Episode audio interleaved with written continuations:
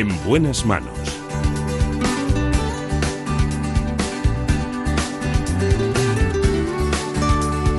El programa de salud de Onda Cero. Dirige y presenta el doctor Bartolomé Beltrán.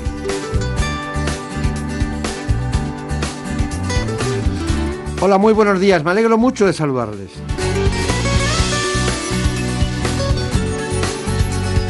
Hoy en la dirección técnica Nacho Arias. En la producción ejecutiva Marta López Llorente. Contamos con los contenidos del programa ¿Qué me pasa, doctor?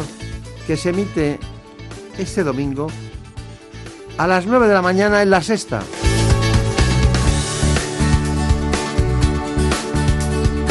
Mientras tanto, hoy vamos a conocer a grandes especialistas que nos hablarán, como siempre, de salud.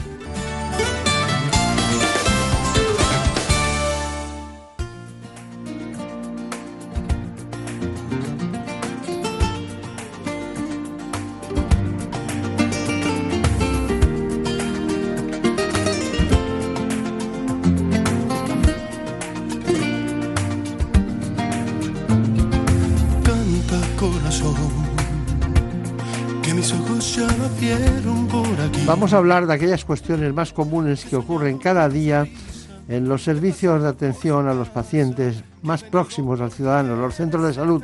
Vamos a ir a la calle Montesa para hablar con la doctora Milagros González. Pero antes de cualquier otra cosa, les ofrezco a todos ustedes este informe.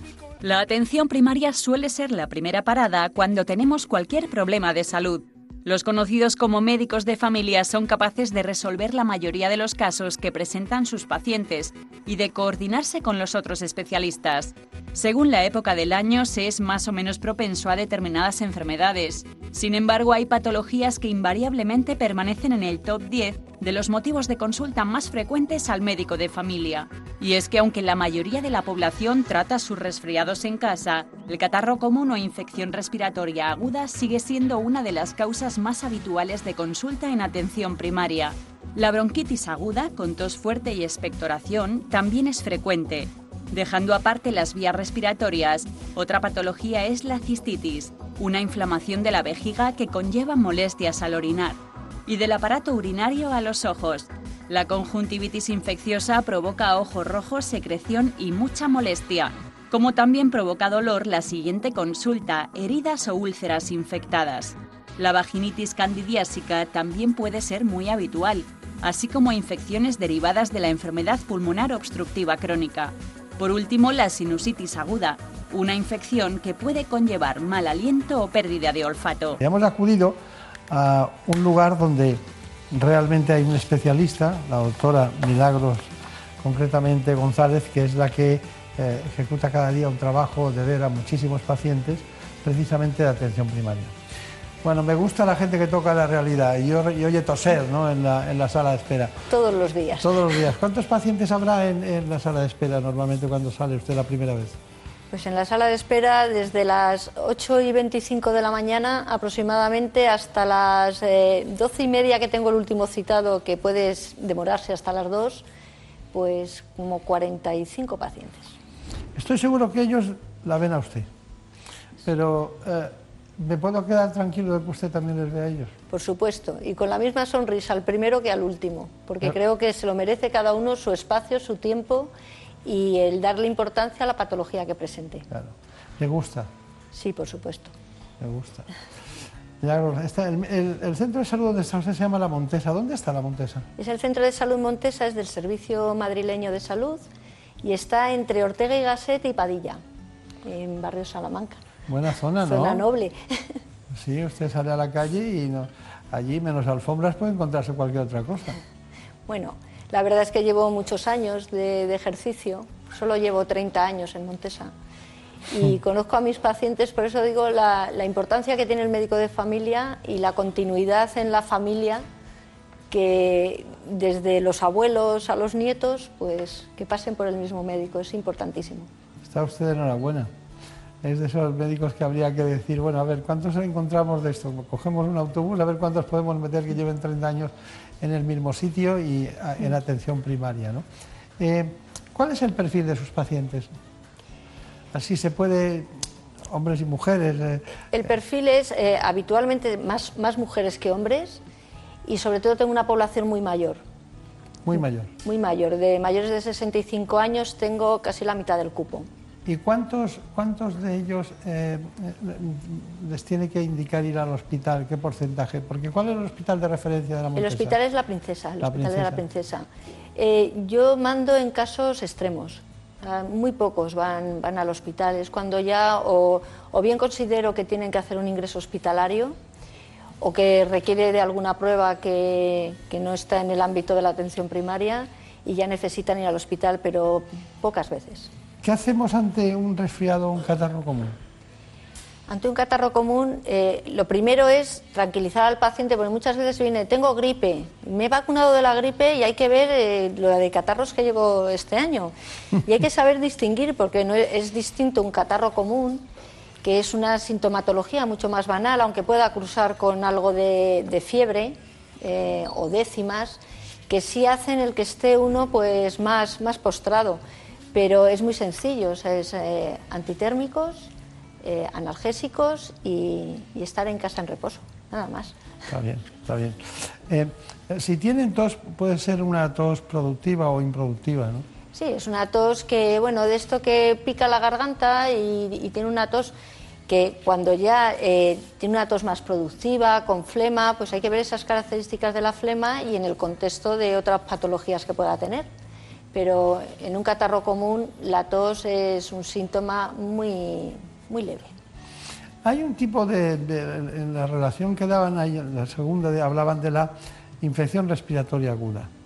Eh, pacientes eh, con, una evolución menor de 15 días que tenían una infección y, de ella hablaba que la principal podía ser la neumonía. ¿no? ¿Se presentan esos casos? A ver, eh, la neumonía es como el príncipe ya de, una infección respiratoria aguda. Antes que una neumonía, que también se pueden ver en neumonías adquiridas en la comunidad, eh, es más antes se pasa por una bronquitis, se ven más bronquitis, reagudizaciones de POC del paciente que tiene enfermedad pulmonar obstructiva crónica y tiene esos episodios de reagudización con infección respiratoria, es lo que más se suele ver. Pero neumonías no vemos tantas. Qué curioso. La estaba oyendo y estaba pensando que a veces se ven muchos pacientes, pero no se precisa tanto verbalmente como lo está haciendo usted, ¿no? Eh, se, estudia cosas, se los estudia. Sí. a ver, eh, por eso estamos los médicos de atención primaria. Tenemos que saber de todo.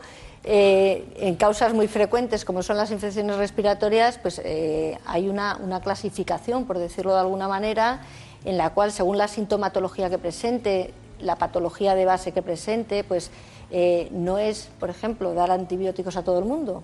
Ahora que estamos en la época en que los antibióticos pues hay que darlos cuando se precisan. Entonces, eh, no todas las bronquitis son iguales, puede haber un componente con mucha afectación eh, a otros niveles de, insuficiencia respiratoria, dificultad respiratoria, tiene que ver si el paciente fuma, si no fuma, como he dicho antes, si tiene una EPOC, si es un asmático, es que cambia totalmente. Claro, claro, No, es, no, no, se presentan, eh, bueno, a veces lo digo muchas veces, como dice el libro, ¿no? Se presentan como el paciente las vive y como las desarrolla, Exactamente. Pero el neumococo eh, sigue siendo el más importante de, los gérmenes. Por supuesto que sí, porque cuando ya el cuadro es un cuadro mm, con una sintomatología que presenta fiebre, que presenta esa dificultad respiratoria y que en la auscultación se sospecha una neumonía, eh, se manda a hacer una radiografía de urgencia para ver si se confirma el diagnóstico y también se empieza a tratar y ahí hay que tratar con un antibiótico y un antibiótico que ya no es sencillo, es de amplio espectro porque puede haber otra serie de, de infecciones asociadas y según el paciente pues evitar un ingreso hospitalario. Para eso estamos ahí de puerta de entrada y de resolución antes de que pueda llegar a, otros niveles hospitalarios. Claro. Bueno, la doctora Milagros González en Centro de Salud de la Montesa, más de 30 años de experiencia, eh, que por cierto no, no se nota. Muchas gracias. No se nota, no se nota tan, tantos años de experiencia, no se notan, pero sí cuando habla, ¿eh? cuando lo dice y lo cuenta. Bueno, la doctora Milagros González, eh, me imagino que hará deporte, ¿no? No se puede estar sentada en la consulta a ver muchos pacientes y no hacer nada, ¿no? Yo predico con el ejemplo. Me gusta mucho bailar, pero como eso está limitado a sitios concretos, pues lo que sí practico habitualmente 5 kilómetros suelo andar todos los días, los fines de semana más. Claro. Además, esa zona, esa zona en la que está trabajando, en cuanto uno se descuida, los, los da, se han dado vueltas a la manzana y ya los ha hecho. ¿eh? Bueno, el problema ya no es eh, en cuanto a ocio, sino cuando dan un aviso a domicilio, la verdad que es una zona que ni se puede coger el coche, ni se puede ir en transporte público, con lo cual andamos bastante. Está bien, está bien. Bueno, vamos a seguir con las patologías. ¿Qué me dice la bronquitis aguda? ¿Le llegan? Bronquitis muchas. Eh, como he dicho, tengo población muy mayor, pero no solamente es en mi experiencia particular, sino en el ámbito general.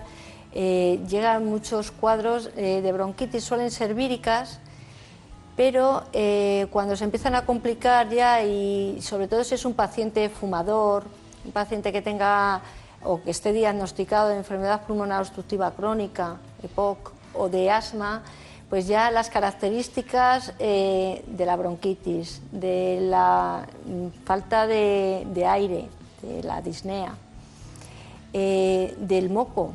Muchas veces hay que preguntar al paciente que si la expectoración, esa expectoración ha aumentado, si tiene una coloración especial, ya cuando el moco se empieza a teñir o bien de un tono eh, marrón o verde, entonces ya hay que dar un antibiótico.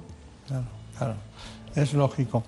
¿Y qué me dice de la contaminación? Porque da la impresión de que no pasa nada y siempre es un poco alérgico, ¿no? Porque hay un 22%, uno de cada cuatro lo es, está contaminado, es fumador, ha tenido hace poco un, problema de el que sea de, tipo respiratorio y al final acaba haciendo una bronquitis aguda, ¿eh?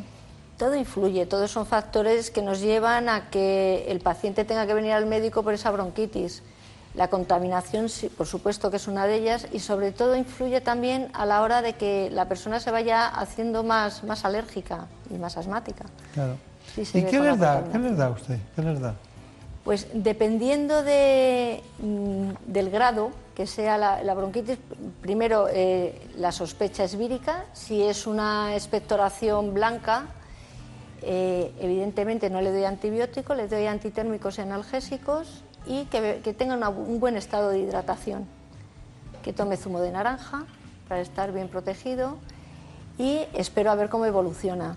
Si la evolución no es buena simplemente con esos antitérmicos y analgésicos, entonces ya pauto un, o un jarabe para que pueda expectorar mejor o sobres, hidratación y ya un antibiótico, el que considere más oportuno según la patología del paciente y la situación. Claro. Eh, me imagino que los, los, que más conoces son los crónicos, ¿no? Evidentemente. Los pacientes crónicos, ¿no? Que además eh, hubo un cambio de actitud, de paradigma, de situación en la sanidad española, de que dicen, los crónicos son de atención primaria, no son del hospital. El hospital es para eh, curar, rehabilitar y, y, rápidamente a su domicilio como se ha estado viendo. Cerca del 80% de las consultas de atención primaria son por enfermedades crónicas. Se trata de patologías de larga duración y progresión lenta que limitan la calidad de vida de los pacientes.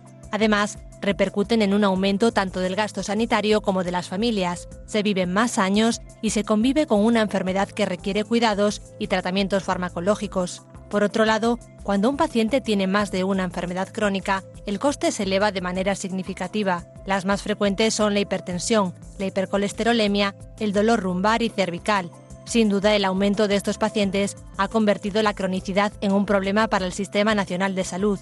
Por ello, los expertos aseguran que la adherencia, la prevención y un estilo de vida saludable son claves para abordar la cronicidad en los españoles.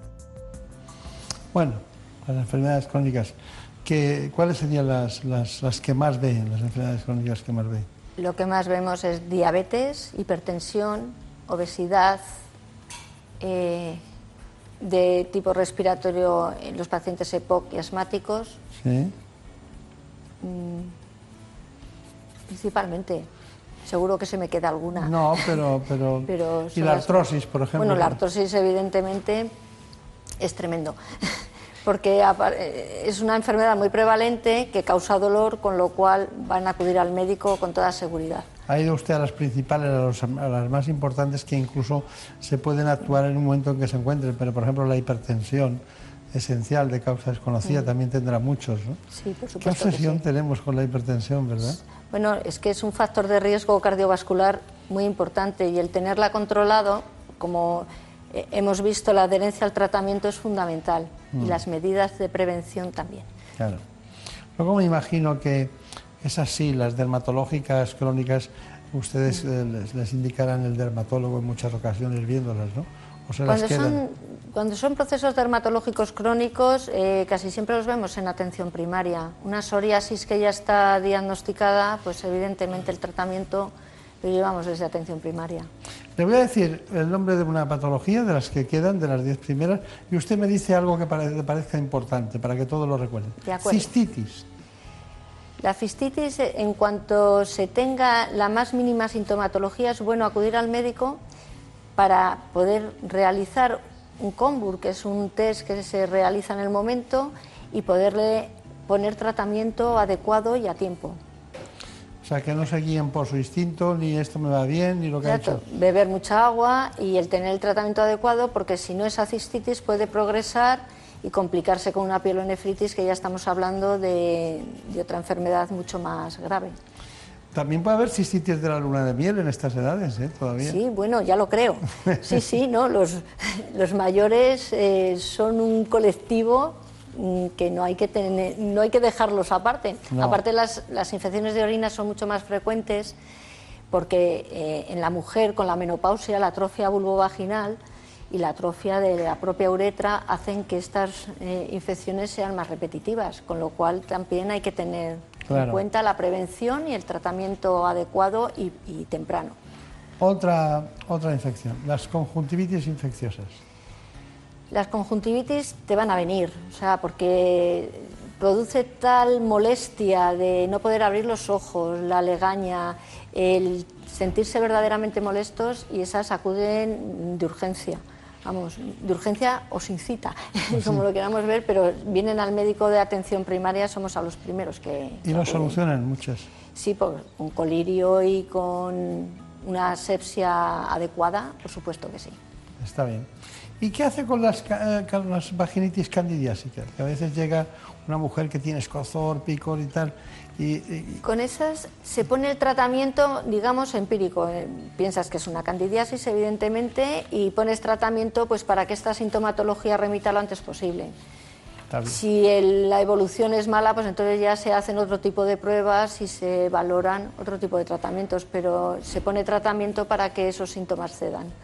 Una de las cuestiones que se ha puesto en los últimos tiempos eh, de moda por las necesidades de tener las camas libres ha sido la atención a domicilio.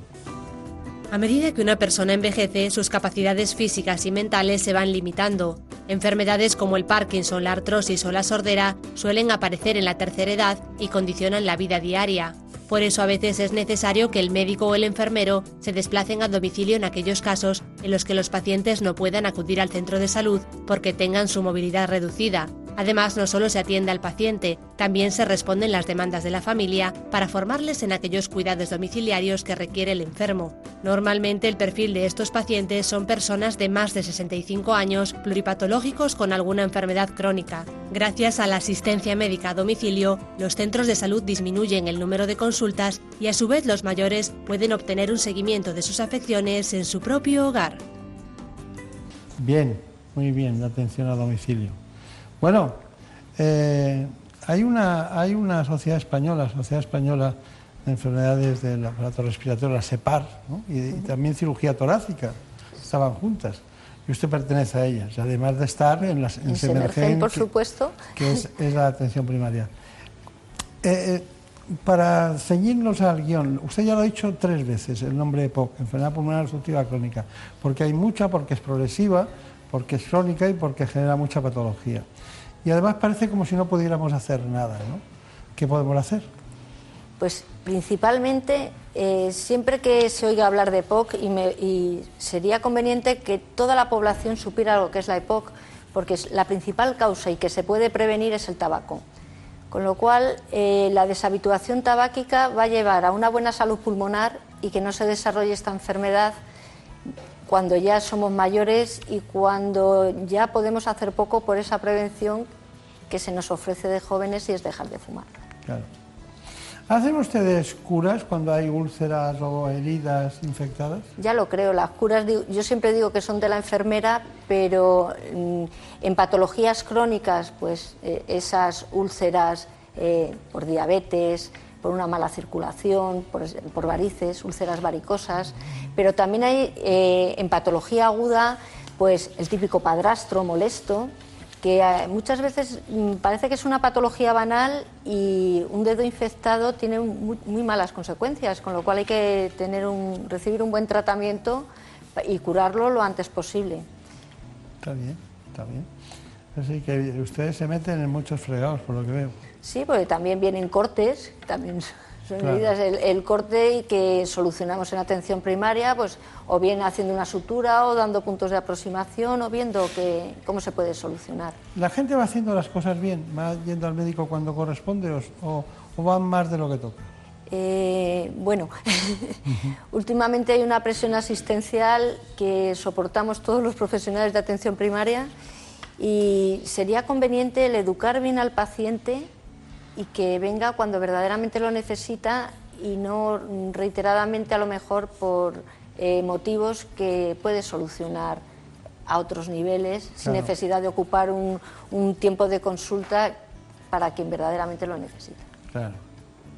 Eh, hay veces que hay eh, algunas personas, y es la última que le voy a plantear, de las 10, que tienen dolor, dolor facial, rinorrea, goteo pues, en la zona nasal, eh, disminución del sentido del olfato, incluso obstrucción. Entonces, evidentemente estamos hablando de una sinusitis aguda, ¿no? Evidentemente. ¿Qué hacen? En una sinusitis, eh, cuando ya son de repetición, sí mando a hacer una radiografía por si hay, pues, eh, es una zona de, de la cara que los senos, tanto maxilares como frontales, cuando se ocupan de ese moco, eh, es muy difícil llegar a ellos, con lo cual el tratamiento antibiótico hay que ponerlo durante más tiempo, hay que dar eh, una, mm, fármacos para que disuelvan el moco, tener un aporte hídrico bueno y sobre todo el dolor de cabeza que produce, con lo cual cuando ya son sinusitis de repetición, Bien, se manda una radiografía por si el seno se queda ocupado o si ya hay que derivar al otorrino para, para que, haya, que haga una evacuación del seno o ver si hay otra patología que, lo pueda estar produciendo. Habitualmente se trata en primaria. Eh, Milagro González, doctora, ¿y si ahora eh, todos los, los pacientes de Madrid intentan cambiarse a la Montesa, qué hacemos? Bueno, serían recibidos bien, pero, siempre estamos ya, eh, pues en los cupos de tarde estamos en 2.000 o más de 2.000 pacientes por, médico. Y por la mañana no estamos tan congestionados, pero a punto de estarlo. pero se podía hacer, ¿no? Lo de cambiarse. Sí, por supuesto. Hay eh, una libre elección de médico en la Comunidad de Madrid eh, de manera que, bueno, aunque está todo dividido por áreas básicas de salud, que dependen de un centro de salud y su población básica, sí se puede atender a otros. Lo que no tienen es la atención a domicilio, porque sería ilógico que el tiempo de un profesional, hombre, no me puedo hacer desde Montesa, no me puedo ir a hacer un aviso a Móstoles. Entonces, eh, ahora eso sí, no hay límite de pacientes siempre que el médico lo admita, que sean de otras zonas. Ni siquiera aunque hubiera un centro de baile en Móstoles, tampoco. tampoco, tampoco. Bueno, hay una cosa, ¿y por qué les pegan a ustedes? Bueno, eso ya... Eh, no lo entiendo. Yo tampoco. O sea, eh, creo que la educación y está por encima de todo. Este paciente increpa a la asistente sanitaria. Otra mujer se acerca para defenderla, pero el hombre con todas sus fuerzas le ataca con este brutal puñetazo. Cae de golpe al suelo y la violencia continúa en la sala. Más de la mitad de los casos de violencia registrados en 2017 son por amenazas. Los insultos suponen el 32% y las lesiones el 12%. Golpeando con el pincho de la, de la sombrilla los laterales de la ambulancia. Ocurrió este verano en Málaga y con una sombrilla. Así quedó la ambulancia. Los médicos tuvieron que resguardarse dentro del vehículo. Son situaciones muy peligrosas que están aumentando en nuestro país. Me da otro golpe más y cuando caigo hacia el piso me pega desde arriba y me rompe el ojo. Por todos esos ataques, la organización médica colegial ha creado un seguro con el que los sanitarios tratan de protegerse. Y cada día los enfermos se curan más, curamos más enfermos de cáncer, con enfermedades que antes eran totalmente incurables. Sin embargo, cada día se nos ataca más, se nos exige más. Además de los delitos por lesiones o amenazas, agredir a un médico es también un delito de atentado contra la autoridad.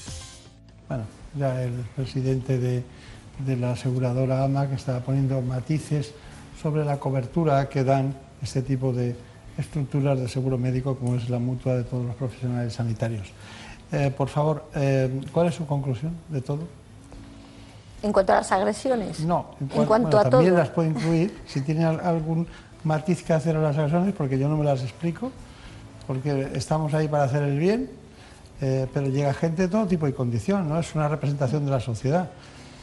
Eh, el problema con las agresiones es que las consultas están muy masificadas, la gente viene exigiendo y si no cumplen las expectativas que ellos eh, o el objetivo por, lo que vienen, eh, pues mm, hay personas que son agresivas, personas que se irritan y ya no es solamente la agresión física, que es que eso es imperdonable, o sea, es que no, no se concibe, sino que agresiones verbales, bueno, pues pueden ser un 85% de las agresiones, con lo cual eso no se puede permitir que un profesional que está eh, para ayudar al, paciente, para acompañar en su enfermedad, para intentar que, la viva de la mejor manera posible, pues que, tengamos que sufrir una agresión.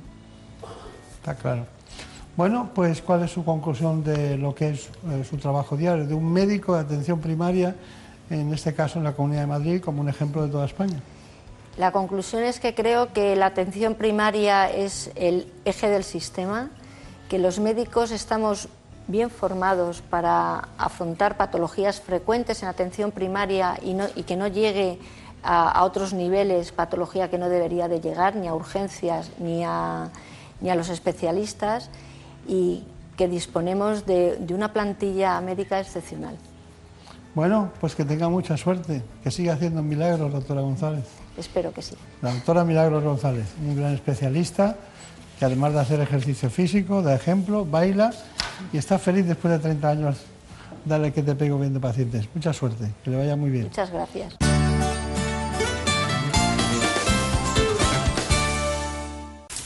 Es lógico. Murprotec, empresa líder en la eliminación definitiva de las humedades, patrocina la salud en nuestros hogares. Las humedades causan graves problemas respiratorios, alergias y dolores musculares. No pongas en riesgo tu salud y acaba con ellas para siempre. Ponte en manos de Murprotec. Pide tu diagnóstico gratuito, personalizado sin compromiso y con una garantía de hasta 30 años. Contacta en el 930 1130 o en murprotec.es. Para tu tranquilidad, Murprotec. Garantía de calidad. Las noticias, los sucesos, la actualidad nunca se detienen. Por eso los fines de semana seguimos bien informados con Juan Diego Guerrero. El Brexit ha resultado ser como el turrón, hay del duro y del blando. Y la premier británica, Theresa May, gusta más del blando. El divorcio entre el Reino Unido de Japón a Canadá y de la lluvia al calor. Y la ola de calor que llevan sufriendo desde hace una semana. Sófocles tenía razón en su Edipo Rey. El lugar en el que uno nace o vive determina tu destino. Lo bueno es que tiene usted la radio a mano y aquí le contamos lo que está pasando ahí Noticias fin de semana, sábados y domingos a las 7 de la mañana y a las 2 de la tarde. Te mereces esta radio. Onda Cero, tu radio. El manuscrito Voynich es una de las reliquias medievales más misteriosas que existen. Según pruebas del carbono 14, fue escrito hace unos 600 años. Sus páginas están llenas de dibujos y diagramas extraños, además de procesos y plantas que no parecen coincidir con ninguna especie conocida. Han surgido muchas teorías sobre su origen, pero todavía es el único libro en el mundo que no se ha podido descifrar. ¿Qué se esconde detrás de cada misterio? Descubre todas las teorías de misterio sin resolver en La Rosa de los Vientos. Sábados a la una de la madrugada y domingos a la una y media.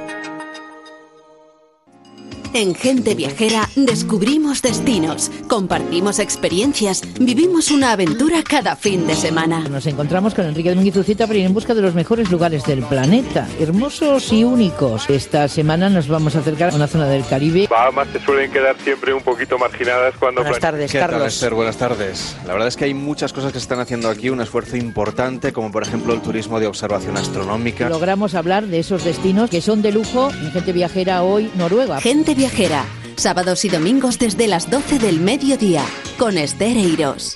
Te mereces esta radio. Onda Cero, tu radio.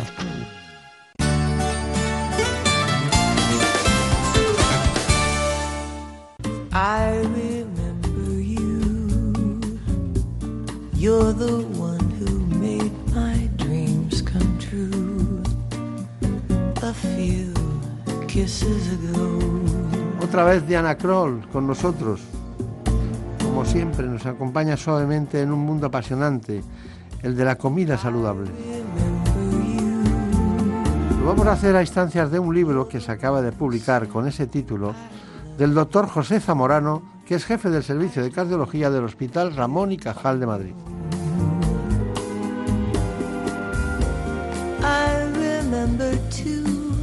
Porque no todo se arregla con recetas, muchas cosas se pueden solucionar con la comida saludable. Like rain out of the blue. Ya saben que tenemos la costumbre siempre de iniciar cada espacio, cada trozo de especialidad que tratamos, con un informe.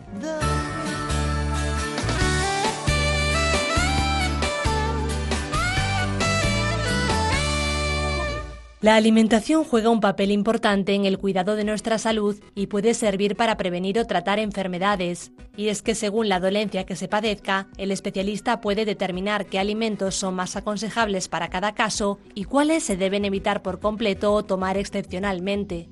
Una alimentación saludable debe ser variada, moderada y equilibrada.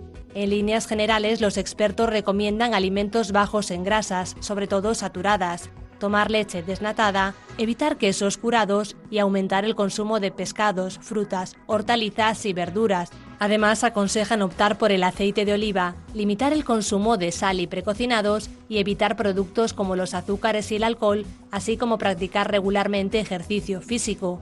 La alimentación no solo ayuda a prevenir o tratar enfermedades, también mejora el rendimiento físico e intelectual e incluso nuestro estado de ánimo. En otras palabras, puede aumentar nuestra calidad de vida. Bueno, pues está con nosotros el doctor José Zamorano, un gran amigo de esta casa y de este espacio.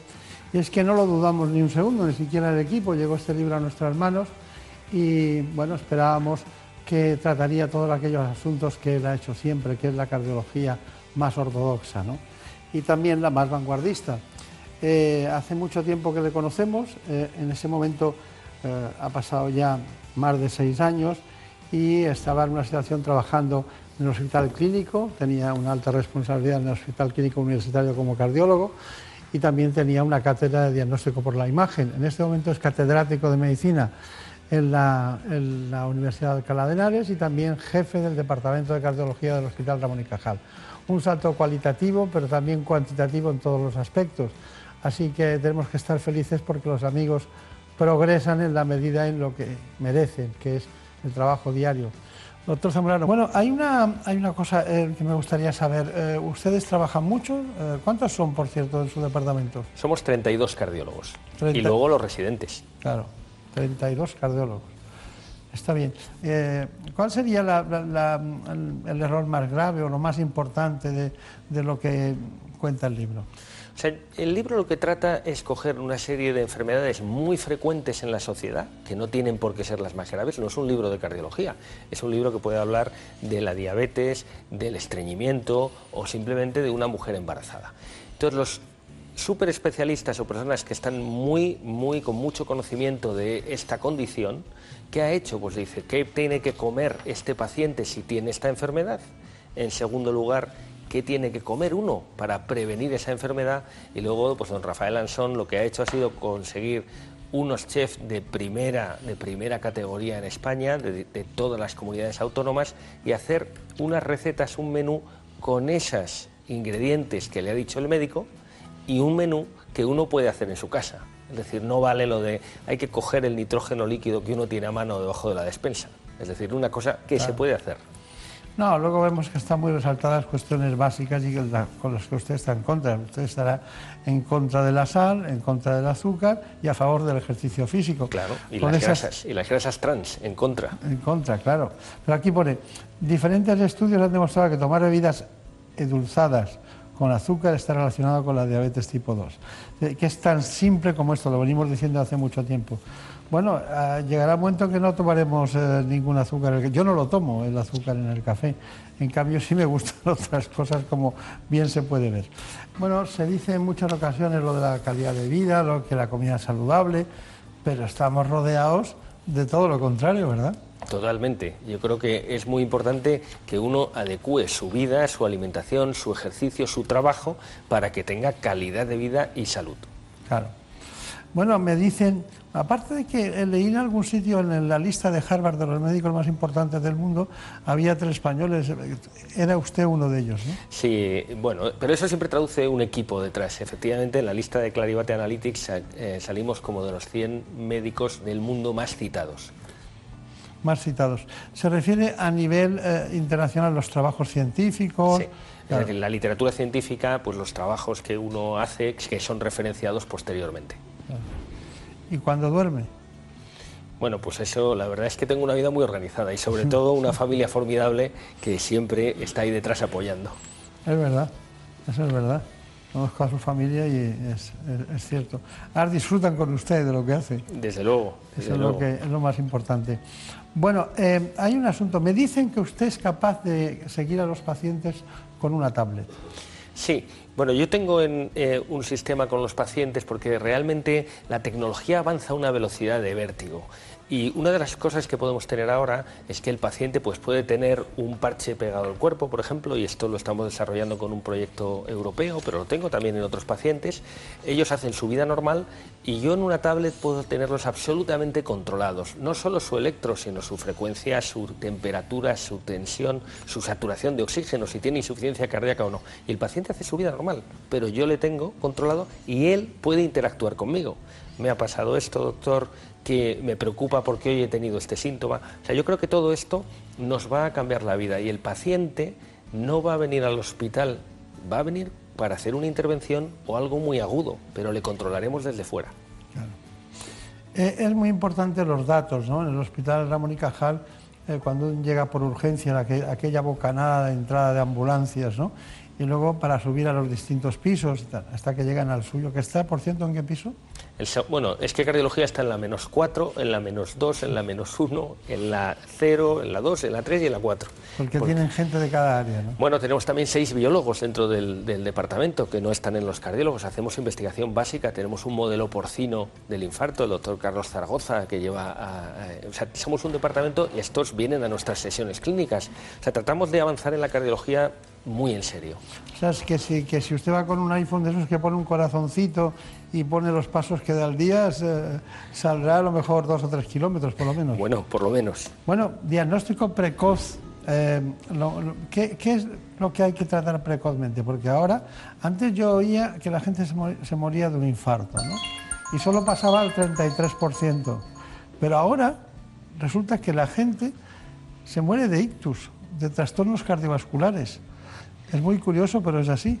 Entonces, ¿me puede explicar en qué estamos en el diagnóstico precoz? Sí, el gran enemigo es la aterosclerosis y eso afecta a la aorta, al aneurisma de aorta, la disección aórtica, a las coronarias, que son las pequeñas arterias que irrigan el corazón y que si se tapan, se ocluyen, produce un infarto. Pero también esa misma enfermedad afecta al sistema nervioso central, a las carótidas y uno puede tener un ictus. Pero es la misma enfermedad. Ese es nuestro enemigo. Por eso lo importante es que nosotros detectemos la enfermedad antes de que el paciente tenga síntomas. Es decir, el paciente dice, pero si yo me encuentro bien, no me duele nada y estoy bien. Ya, pero ya es enfermo. Y es ahí donde tenemos que incidir porque podemos, hoy en día, se puede detectar claramente la enfermedad cuando el paciente es asintomático y, por tanto, prevenir claramente que el paciente vaya a tener un evento cardiovascular. Ictus, infarto o aneurisma órtico. Claro, claro. Bueno, eh, mm, algo muy importante en los procesos cardiovasculares es la dieta, ¿no? Eh, lo que, lo que comemos, sin duda. Bien. Eh, luego hay muchas cosas indirectamente que influyen porque tomamos muchos medicamentos que unos pues, provocan esa tendencia que baje el metabolismo, o que generen hipotiroidismo. Otros son medicamentos que con clara tendencia a dormir más y engordan. Bueno, son muchas cosas las que nos influyen. El estado de ánimo, la ansiedad. Pero usted que ha tenido el valor de enfrentarse a tantos, a tantos especialistas que puedan construir este libro, hemos querido hacerles un pequeño homenaje y hemos ido uno por uno para que nos cuenten cómo influye la dieta en sus especialidades. Estamos hablando del doctor Manzano, del doctor Albillos, de Luis Ley, de Claudio, de Claudio Gandarias, que son grandes especialistas. Por cierto, tiene que darle recuerdos al doctor Gandarias de mi parte. ¿eh? Sin duda. Que hace mucho que no le veo. Yo esta mañana. Lógico. bueno, pues vamos allá. La mejor dieta a seguir, según los especialistas, es la mediterránea por su alto contenido en frutas, verduras, pescado azul, legumbres, frutos secos y aceite de oliva. Se ha demostrado científicamente que no solamente mejora el control metabólico de los diferentes factores de riesgo vascular, sino que se reduce clarísimamente los eventos cardiovasculares que son los más importantes en cuanto a la calidad de vida y a la longevidad de la población. Pero ¿por qué es tan buena para nuestro organismo? Esta es una dieta saludable, saludable para todo el organismo eh, y adecuada para tener una buena función digestiva y un adecuado ritmo intestinal. Una dieta, la mediterránea, que también influye en nuestra salud cerebrovascular. Cada vez hay más evidencia que los cambios de la flora intestinal, lo que se llama macrobiota, pueden tener alteraciones importantes también en el sistema nervioso central. Se están viendo que hay eh, enfermedades como por ejemplo el Parkinson y otro tipo de enfermedades que pueden estar influidos por la flora intestinal. Ya sabemos las bondades de la dieta mediterránea, pero ¿qué hábitos tenemos que desechar? Desde el punto de vista de la nutrición, lo que es muy importante es disminuir las grasas saturadas, las carnes rojas, y aumentar el consumo de frutas, verduras y alimentos ricos en omega 3. Un estilo de vida que debemos instaurar en nuestro día a día y no solo en momentos puntuales cuando carecemos de buena salud. Hay un dato fundamental ahora y es que eh, de repente a la semana de estar en la UBI un paciente que ha recibido un infarto, gente que conocemos próxima y tal, le dan de alta y se va a casa. Entonces, sé que esto es una clase magistral que duraría dos horas, porque, claro, tenemos tres arterias, ¿no? Eh, dice, no, es que es apical el infarto, no, no tiene importancia, o tiene importancia, pero no la que debería tener. Pero mm, em, es, es permeable, la fracción de eyección es buena, Luego dicen ustedes la, troponina. La troponina se ha estabilizado. Cuénteme esas cosas de un infarto, así en brevemente. Vamos a ver. El corazón es una máquina perfecta que bombea 100.000 veces al día 7.000 litros de sangre. Y todo esto lo hace porque tiene como una pinza de hielo que lo abraza por fuera, que son las tres cañerías fundamentales que le llevan la comida al corazón, que son las tres coronarias. Si yo cierro una de las coronarias porque se obstruye por la grasa, por el colesterol, por aterosclerosis, la parte del corazón que come de esa cañería se muere y eso es un infarto. Por tanto, ¿qué es lo que tengo que hacer? Y aplica al cerebro, es lo mismo el ictus. Y por eso lo que hay que hacer es inmediatamente volver a esa arteria que está tapada, abrirla y que le vuelva a llevar nutriente, oxígeno a esa parte del corazón. Cuanto más rápido lo hago, más pequeño es el infarto. Cuanto más rápido abro la arteria en un ictus, que también se abre ahora con el código ictus, más recupero al paciente. El paciente puede entrar con un infarto que sea muy grande, inicialmente porque la arteria se ha tapado muy arriba, no es lo mismo cortar la arteria abajo que arriba, y la abro inmediatamente y ese infarto pasa a ser pequeño. Cuando yo era residente, le dejábamos ir al baño al paciente con un infarto al quinto día.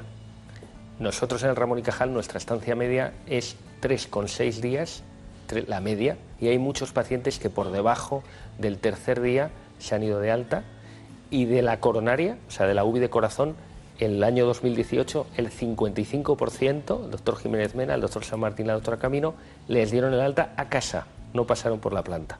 Y eso solo es por la rapidez de abrir la arteria. Eh, ustedes, ustedes cuando le, hablo de la troponina, eh, ¿qué quiere decir eso de la troponina? La troponina es cuando hay destrucción del músculo, de nuevo, se me ha cerrado la arteria, se muere una parte del músculo y suelta troponina a la sangre. Yo la puedo detectar porque hago un análisis de sangre al paciente. ¿Cuándo se empezó a detectar la troponina? Bueno, esto hace relativamente poco, porque antes hablábamos siempre de la CPK. es decir, cuando yo estudiaba la carrera, yo acabé en el año 88, cuando yo estudiaba la carrera no se hablaba de la troponina. Cuando yo hice la residencia en el Hospital Clínico de San Carlos no se hablaba de la troponina, se hablaba de la CPK. La diferencia es que es más sensible. Entonces se rompe músculo, se muere músculo, suelta la troponina a la sangre y yo la puedo ver. Obviamente, cuanto más se ha muerto, cuanto más músculo se ha destruido, más alta. Es un factor bioquímico que valoramos que antes no teníamos. Efectivamente. Bueno, pero ¿y la topografía? Es decir, no es lo mismo estudiar una arteria principal que coja mucho territorio que no una arteria pequeña. Claro, no es lo mismo. Hacen radiografías para eso, ¿no? Claro, nosotros hacemos el cateterismo para esto. No es lo mismo quitar el agua al del ático que cortar el canal de Isabel II en Madrid. No tiene nada que ver. Pues esto es lo mismo. No tiene nada que ver que yo tape, que se tape por la enfermedad una arteria distal al final, que es el del ático, que se tape el tronco de la coronaria al salir, que es el canal de Isabel II. Claro, claro, claro. claro. Sí, se me quedaba alguna cosa más de estas que ustedes eh, valoran mucho, eh, la fracción de eyección. Es decir, el corazón cuando, cuando late cada vez eh, emite una, una, cantidad de sangre al torrente circulatorio, ¿no? Exacto. Al canal de Isabel II. Bueno, si emite menos de 40 estamos jodidos, ¿no? Sí, la fracción de eyección es simplemente un porcentaje que nosotros calculamos entre lo que llena el corazón y lo que expulsa el corazón. Claro, si el corazón funciona fenomenal, pues sale una fracción de eyección alta. Por encima del 50% decimos que es normal. Si está por debajo del 50, está deprimida y muy deprimida si está por debajo del 30. Entonces eso lo podemos calcular, pero no es un número estático, porque ahí está el cardiólogo, el médico que le trata y entonces mejora o empeora. Y tampoco se puede tratar, que es lo que hacen ustedes, dándole mucha potencia al músculo cardíaco cuando el músculo cardíaco está ya bastante agotado, no tienen que ir con mucho cuidado, ¿no? Totalmente, totalmente. De todas formas, no hay que tratar fracción de eyección, hay que tratar enfermos. Claro, claro, claro. Bueno, pues Javier Nuño y Julio Acero, cirujanos del, del Hospital Ramón y Cajal, nos hacen esta aportación. Los especialistas insisten en la influencia de algunos alimentos y malos hábitos en la aparición del cáncer. Se ha especulado mucho sobre la implicación de determinados alimentos en la aparición de algunos tumores del aparato digestivo. Pero realmente a día de hoy lo único que de verdad está demostrado es la relación que hay entre el consumo de alimentos excesivamente salados, como por ejemplo algún tipo de ahumados, y la aparición de cáncer de estómago. El cáncer del territorio maxilofacial eh, sería importante aparte de promover una alimentación saludable, el evitar aquellas eh, sustancias que pueden ser nocivas, por ejemplo el alcohol y el tabaco. Especialmente cuando hay sinergia y se mezclan alcohol y tabaco, se potencia el riesgo de padecer un cáncer de la cavidad bucal, de la faringe muchísimo. Por el contrario, y a nuestro favor, tenemos la dieta mediterránea, un referente en alimentación para la prevención del cáncer y que también ayuda a los pacientes en su recuperación. Es el caso de aquellos que han sido intervenidos de tumores digestivos. Las personas a las que hemos tenido que hacer una extirpación de la totalidad del estómago pueden a veces con algunos alimentos, sobre todo los lácteos o con alimentos eh, como los zumos, que son muy azucarados, tener sensación de mareo después de comer. Y lo que han de hacer es procurar no comer ese tipo de alimentos en exceso o acostarse un momento justo después de haberlos tomado. En definitiva, un paciente oncológico debe comer de todo, seguir un plan alimenticio rico, variado y equilibrado, pero sin olvidar las pautas de su médico. No quiero dejar ni pasar por alto, doctor Zamorano, la alergología, un tema muy importante, sobre todo en los últimos tiempos, en la investigación que hay en el aparato digestivo y lo, lo importante que es la dieta. Así que hemos echado mano de su compañero, el doctor Sola, para que nos cuente este asunto. Picor en la boca, el paladar, ronchas y abones en la piel, vómitos y diarrea, dificultad respiratoria son los síntomas de una alergia alimentaria, un problema de salud que se ha triplicado en España. Hay bastantes teorías eh, que probablemente no es ninguna por sí misma, sino que es una mezcla de varias. Eh, por un lado está la teoría de la higiene, cada vez somos mucho más limpios, eh, nos exponemos a muchas menos enfermedades infecciosas y el sistema inmune acaba respondiendo frente a, eh, bueno, a patógenos que no deberían serlo. Esa es una de las teorías. Luego, eh, antes realmente la alimentación se basaba en unos pocos alimentos en concreto que se iban repitiendo, pero ahora podemos comer prácticamente casi cualquier cosa de casi cualquier parte del mundo, con lo cual la exposición a proteínas que no son desconocidas cada vez es más frecuente. Cuando el organismo detecta una sustancia como nociva, que denominamos alérgeno, se activa una respuesta inmunológica exagerada y a nivel clínico comienza la búsqueda del alimento que la provoca. El paciente que tiene sospecha normalmente, eh, lógicamente, va al médico de cabecera, que es el que nos remite a nosotros. Y nosotros hacemos, tenemos una batería de pruebas variadas para, pues, para intentar el diagnóstico, ¿vale? Tenemos pruebas eh, inmediatas, rápidas, que son, bueno, nos dan mucha información de antemano, son las pruebas cutáneas, eh, pero también tenemos pruebas en sangre, analíticas, pruebas de exposición, comiendo el propio alimento. Bueno, hay muchas pruebas para intentar llegar al, diagnóstico de una verdadera alergia alimentaria.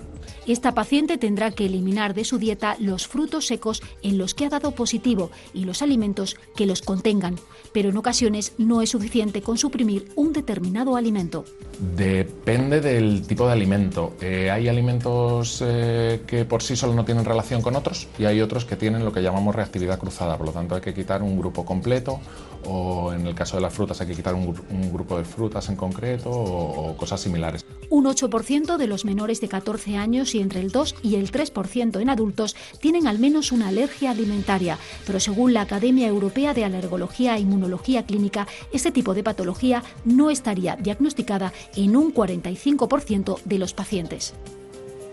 Más claro, más conciso, más concreto, imposible. Eh, hemos aprendido la relación entre los procesos alérgicos y la dieta.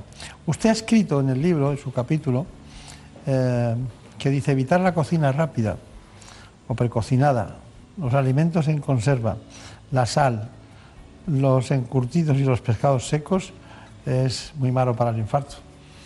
Bueno, hay que tratar de restringir la sal, hay que tratar de tener cuidado con las grasas trans. Hay algunas ciudades del mundo que las han prohibido ya, que las han prohibido en, en los establecimientos.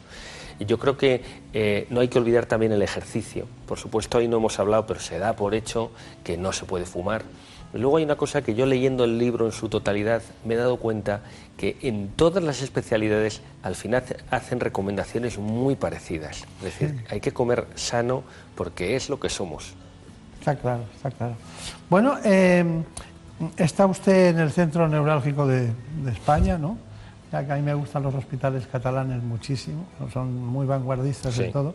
Hemos aprendido mucho de ellos eh, en todos los sentidos. Me molesta eh, con estas cosas que pasan de distinto tipo que no. El valor del conocimiento catalán es brutal en todos los sentidos y el talento. Pero aquí en Madrid eh, tenemos el Gregorio Marañón, el clínico donde usted ha estado, el Hospital La Paz y el, y el Hospital la Puerta Hierro. También incluso podríamos añadir la Princesa en ese sentido, pero no, no es tan grande. ¿no? Y luego pasó esa transición de que quiero ser de esta manera o quiero ser de otra, que le dejó un poco más paralizado, aunque ahora nosotros tenemos grandes especialistas del Hospital de la Princesa, que vienen aquí al espacio. ¿Qué, qué hace un chico como usted en un hospital como ese? Es que es una cosa inmensa porque son, son muy importantes esos otros hospitales. Sí, bueno, yo la verdad es que estoy encantado de estar en el Hospital Ramón y Cajal, pero sobre todo yo creo que es verdad que tenemos en Madrid una sanidad pública y privada también, que tiene unos hospitales, unos buques insignias de la sanidad española y que es un lujo y que es un lujo real. Bueno, no solo es que tengamos buques insignias y que se ofrece a la población una sanidad puntera, es que además son buques insignias a nivel mundial. Yo creo que un hospital como el Ramón y Cajal ha sido de los mejores hospitales en cardiología que ha sido nombrado en la Sociedad Europea de Cardiología. Yo creo que tenemos que estar orgullosos de nuestra sanidad y tenemos que sacar pecho de nuestra sanidad y como pacientes o como posibles pacientes tener la tranquilidad de que vamos a ser tratados de una forma excelente. ¿Sigue el doctor López Endón en La Paz? Sí, José Luis está en La Paz. El doctor Macaya. El doctor Macaya en el Hospital Clínico, el doctor Fernández Avilés en el eh, Gregorio Marañón y el doctor Pulpón está en el Puerta Hierro. O sea que. Habrá un recambio. De la marinera. Ha repetido usted tres veces cuando ya, cuando yo era residente y cuando yo era estudiante. Ya verá como dentro de 40 años no dirá eso. bueno, es un placer. Me ha gustado mucho que viniera. Mucha suerte con el libro. Es una manera de introducirnos en la cardiología por el vía de lo que hacemos cada día, que es comer. Sin Muchas duda. gracias, mucha suerte y hasta pronto. Encantado.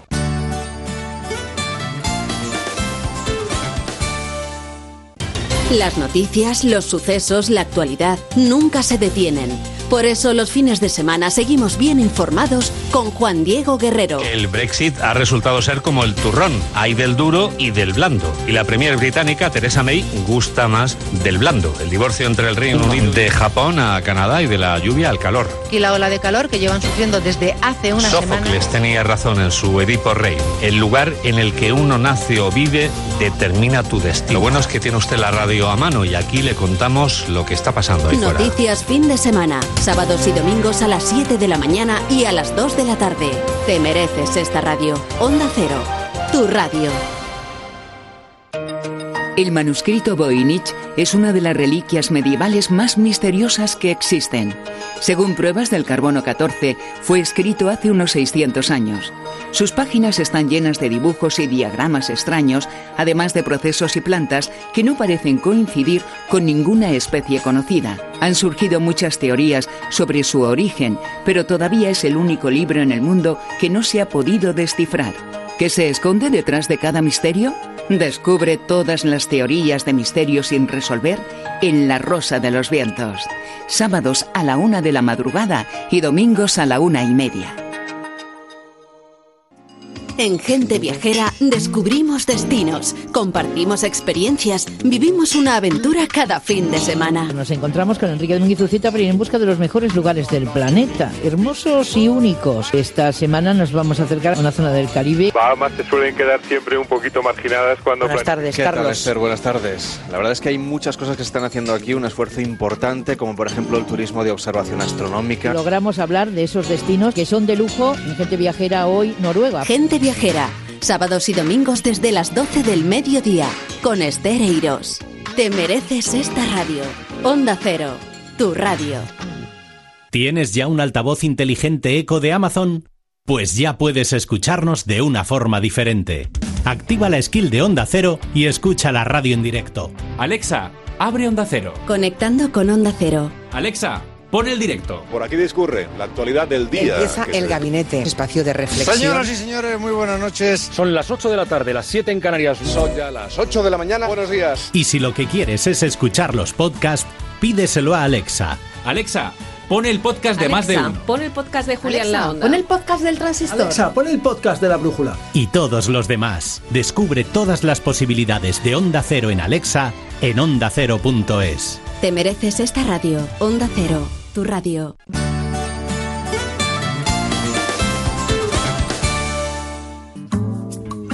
Prefiero olvidar a no haber querido caer en la trampa de un amor prohibido. Prefiero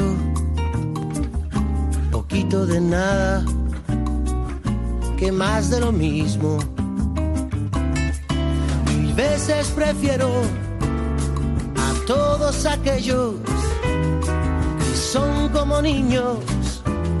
Mil veces prefiero que pierdan los buenos que ganen los indios. Mil veces prefiero a todos aquellos que son como niños. Mil veces prefiero que pierdan los buenos que ganen los indios. Prefiero dejar la luz apagada, dormir en el lado que da la ventana. Prefiero un asiento volando que un as en la manga. Prefiero creer que es cuestión de tiempo, que lo que se sueña se acaba cumpliendo. Prefiero,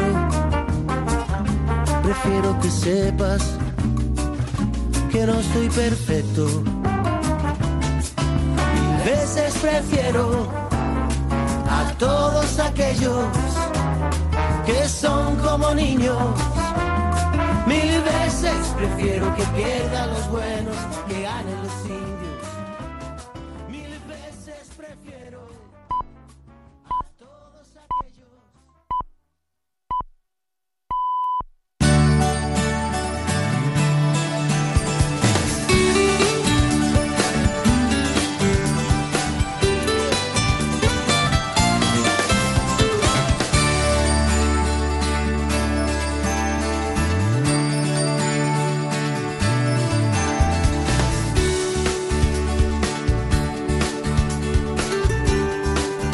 En buenas manos.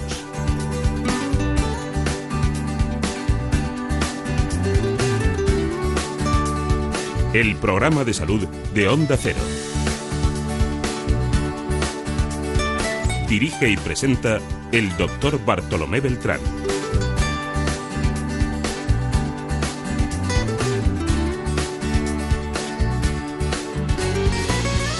Seguimos adelante en la segunda parte del programa en la que vamos a hablar de cuestiones en relación con la neurología. Lo haremos con dos mujeres. Dos mujeres que trabajan para la Clínica Universidad de Navarra. Por una, hablaremos del Parkinson, la doctora María Cruz Rodríguez Oroz. Y con otra, con la doctora Margarita Sánchez del Río, lo haremos del dolor de cabeza.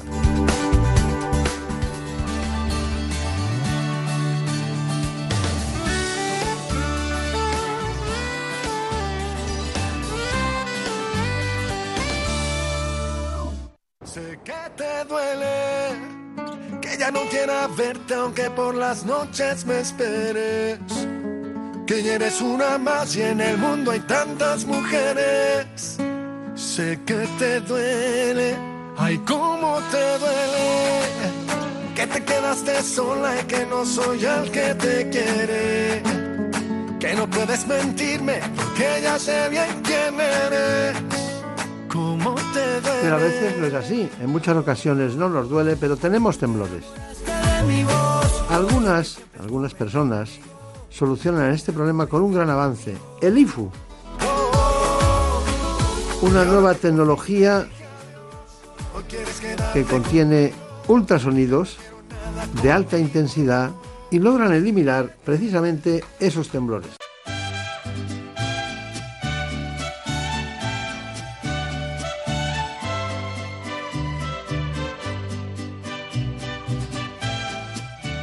Así que, como saben ustedes, sin más dilación, nosotros queremos darle las coordenadas de este problema. Vamos a hablar de Parkinson.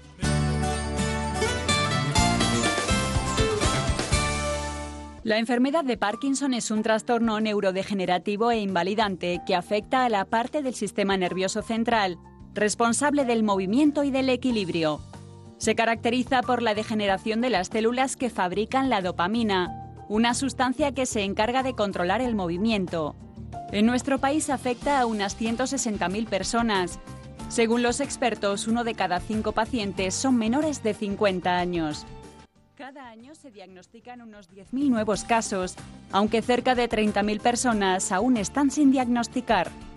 Se prevé que el número de afectados se duplique para el año 2025 y llegue a triplicarse en 2050, debido al progresivo envejecimiento de la población. Está considerada como la segunda patología neurodegenerativa más frecuente después del Alzheimer. El diagnóstico se basa en la presencia de al menos dos de estos cuatro síntomas, lentitud de movimientos, rigidez muscular, pérdida de equilibrio y temblor. Otros síntomas pueden ser trastornos del habla o del sueño, depresión o ansiedad. Bueno, pues estamos encantados de saludarles, que vamos a hablar de un temblor muy especial denominado Parkinson, enfermedad de Parkinson. Eh, todo se centró en un día en el que llegó una revista de la Clínica Universidad de Navarra y la que comprobamos en portada precisamente que ultrasonidos de alta intensidad existían hoy en día para tratar sin cirugía el temor esencial. Eso nos llevó a llamar precisamente a la doctora Rodríguez Oroz. El Parkinson. El Parkinson, em, no todos los Parkinson son iguales. He visto Parkinson que han ido utilizado a personas que les han dejado prácticamente en silla de ruedas, que cursan con ansiedad, angustia, depresión, mucha depresión, ¿eh? Y otros que, mal que bien, mm, van, van navegando por la vida. ¿no? ¿Por qué no me puede explicar usted eso? Sí, así es. La enfermedad de Parkinson es eh, una enfermedad en la que con que se cumplan unos criterios básicos ya es enfermedad de Parkinson, que son tener una torpeza en la que se produce un agotamiento progresivo a la hora de realizar movimientos, una lentitud en la realización de los movimientos, rigidez y temblor. Pero con tener torpeza y temblor o torpeza y rigidez ya existe el diagnóstico de enfermedad de Parkinson cuando se deben a una degeneración dopaminérgica en la sustancia negra, no por otras razones. Por lo tanto, dicho eso, lo que hay que tener siempre es una torpeza con unas características concretas de la enfermedad de Parkinson. Y después se puede tener temblor o no. Entonces, esto da lugar a que las manifestaciones y las formas en las que predomina la enfermedad de Parkinson en unos pacientes sean o muy tremóricas, con mucho temblor o con menos temblor. Existen distintos endofenotipos que se llaman así. Y las evoluciones, aunque a nivel individual nunca se le puede decir a un individuo cómo va a evolucionar, sí que existen en grandes grupos los estudios, las formas de inicio tremórico generalmente o en las que predomina el temblor, generalmente tienen una evolución como más benigna, digamos, mientras que las formas que se inician con mucha rigidez, mucha lentitud, mucha torpeza y sobre todo si se inicia con un cuadro más de tipo de alteración de la marcha, suelen tener una evolución peor un poco en la línea de lo que usted mencionaba, ¿no? Con depresión, más trastorno a veces pues de otras esferas que no son solo del movimiento. ¿Por qué ocurre? No lo sabemos. No lo sabemos. Bueno, pero sí sabemos muchas cosas, ¿no? Del Parkinson sabemos muchas. Vamos a ponerlo al revés. Eh, hay muchos tics y muchos temblores. Muchos que no son Parkinson. Entonces, usted, uno de sus trabajos consistirá, puede ser Parkinson, llegarán y acaban teniendo un tic o tiene un temblor. Eh, eh, cuando distinguen el diagnóstico que utilizan ustedes los neurólogos, es curioso, pero menos mal de, las últimas tecnologías de la imagen, pero estaban un poco, era la exploración más frecuente, eh, la, más exhaustiva, la más minuciosa, para poder saber qué, qué tenían delante. ¿no? ¿Cómo distingue cualquier temblor del que es Parkinson? ¿Por lo que me acaba de decir? No. La distinción de un temblor que se corresponde con una enfermedad de Parkinson o un temblor que probablemente no es una enfermedad de Parkinson, el temblor en sí mismo es porque el temblor esencial es un temblor que habitualmente no ocurre en reposo. Cuando el paciente está tranquilamente escuchando música, viendo la televisión, charlando, no suele tener temblor. El temblor surge cuando va a realizar una acción cuando va a comer, cuando va a beber, cuando va a escribir, cuando va a abrocharse un botón, cuando va a afeitarse, a maquillarse. Es un temblor de acción. Y es un temblor, por tanto, que desde ese punto de vista es más invalidante con mucha frecuencia que el temblor de la enfermedad de Parkinson. Porque por contra, el temblor de la enfermedad de Parkinson es un temblor de reposo que habitualmente suele desaparecer al inicio de la acción. Lo que ocurre es que a veces es de tal intensidad estando en reposo que se convierte en una cosa también enormemente invalidante y molesta esto sin hablar del estigma social que esto produce. Y luego están los temblores mixtos, que son los temblores en los que se tiembla prácticamente en cualquier circunstancia, en temblor, en reposo, perdón, en acción, en posición. Eso es en cuanto a la semiología del temblor. Luego, lógicamente, hay que buscar si hay otros signos neurológicos, además del temblor, como pueden ser la torpeza, como puede ser la rigidez, que ya nos van a estar apuntando a que no estamos ante un temblor esencial, puro y duro, sino que ya estamos ante otra enfermedad neurológica en la que posiblemente están ocurriendo otras cosas y se debe a otra naturaleza, como por ejemplo puede ser la enfermedad de Parkinson, la más frecuente. Claro. Yo siempre tenía el esquema mental de que eh, el temblor de reposo era Parkinson y el temblor intencional era cerebelo, ¿no? El temblor intencional del cerebelo O sea, no es el temblor tenemos- esencial. El temblor esencial es un temblor postural y es un temblor que existe en la acción. El temblor cerebeloso es un temblor un poquito diferente, que es un temblor cinético, efectivamente, pero que tiene algunas connotaciones. Una patología de cerebelo da temblor, pero el temblor esencial no se debe a una patología de cerebelo estructural que la podamos ver, aunque los últimos estudios nos están apuntando a que posiblemente sí que haya algunas alteraciones celulares cerebelosas que hacen que el circuito que va de cerebelo a tálamo, etcétera, empiece a funcionar mal y que por eso en el tálamo, que es en donde se realiza el HIFU, empiecen unas neuronas a oscilar de una manera que no es correcta. O sea que posiblemente puede venir del cerebelo, vienen las últimas eh, investigaciones por esa línea, siendo que no hay una lesión en el cerebelo, como la que posiblemente usted se acuerda que estudió en la carrera del temblor cerebeloso por lesiones, que es un temblor eh, muy, muy cinético en el que no se puede hacer prácticamente nada. No, y que es más intencional, ¿no? Porque el otro es más de reposo. Bueno, es un esquema en un ginecólogo para situarse eh, ante lo que estamos, ¿no? Como Más era, o menos, sí. Como era mi caso, ¿no? Ya después viene la profundidad. Cuando usted habla de GIFU cada vez, eh, está hablando de los ultrasonidos de alta intensidad. Sí. Por eso habla de GIFU. ¿no? Hablo de HIFU, que es, o HIFU, la, eh, el acrónimo dicho en inglés de los ultrasonidos de alta intensidad. Bueno, es como le llamamos habitualmente nosotros, por eso, Claro. sin darme cuenta, lo digo. Bueno, ¿hay alguna sustancia que intervenga en el Parkinson? Sí. En la enfermedad de Parkinson lo que ocurre es que hay una pérdida de un neurotransmisor, perdón, que es la dopamina. Las neuronas que degeneran en la enfermedad de Parkinson son fábricas de dopamina. De manera que si van poco a poco perdiéndose estas neuronas vamos a tener menos dopamina. Y la dopamina es un regulador de movimiento, es un regulador de emociones, es un regulador del estado anímico, es un regulador del sistema de recompensa. Y las manifestaciones motoras, que son las que habitualmente primero eh, nos damos cuenta y son las que más manifiestamente nos llevan al médico, se deben a este déficit de dopamina. No podemos controlar el movimiento como previamente. Última pregunta para situarnos en el problema, luego iremos por, par- por partes. ¿no? Eh, ¿Cómo es posible que hayamos sido capaces de fabricar insulina de todo tipo y condición y, y serotonina, ¿no? y, y seamos capaces de los eh, neurotransmisores intentar regularlos? ¿Qué pasa con la dopamina que no acaba de, ser perfecta, en el sentido de, que viene de fuera, claro, viene de fuera cuando la tomas, pero no acaba de solucionar este problema? La dopamina, eh, que no la podemos dar como tal, porque la dopamina no atraviesa la barrera hematoencefálica y no llega al cerebro, damos un precursor de dopamina, que es la levodopa, de manera que la levodopa sí atraviesa la barrera y dentro del cerebro, en las neuronas eh, que tienen una maquinaria concreta, que son capaces de transformar la levodopa en dopamina, se transforma en dopamina.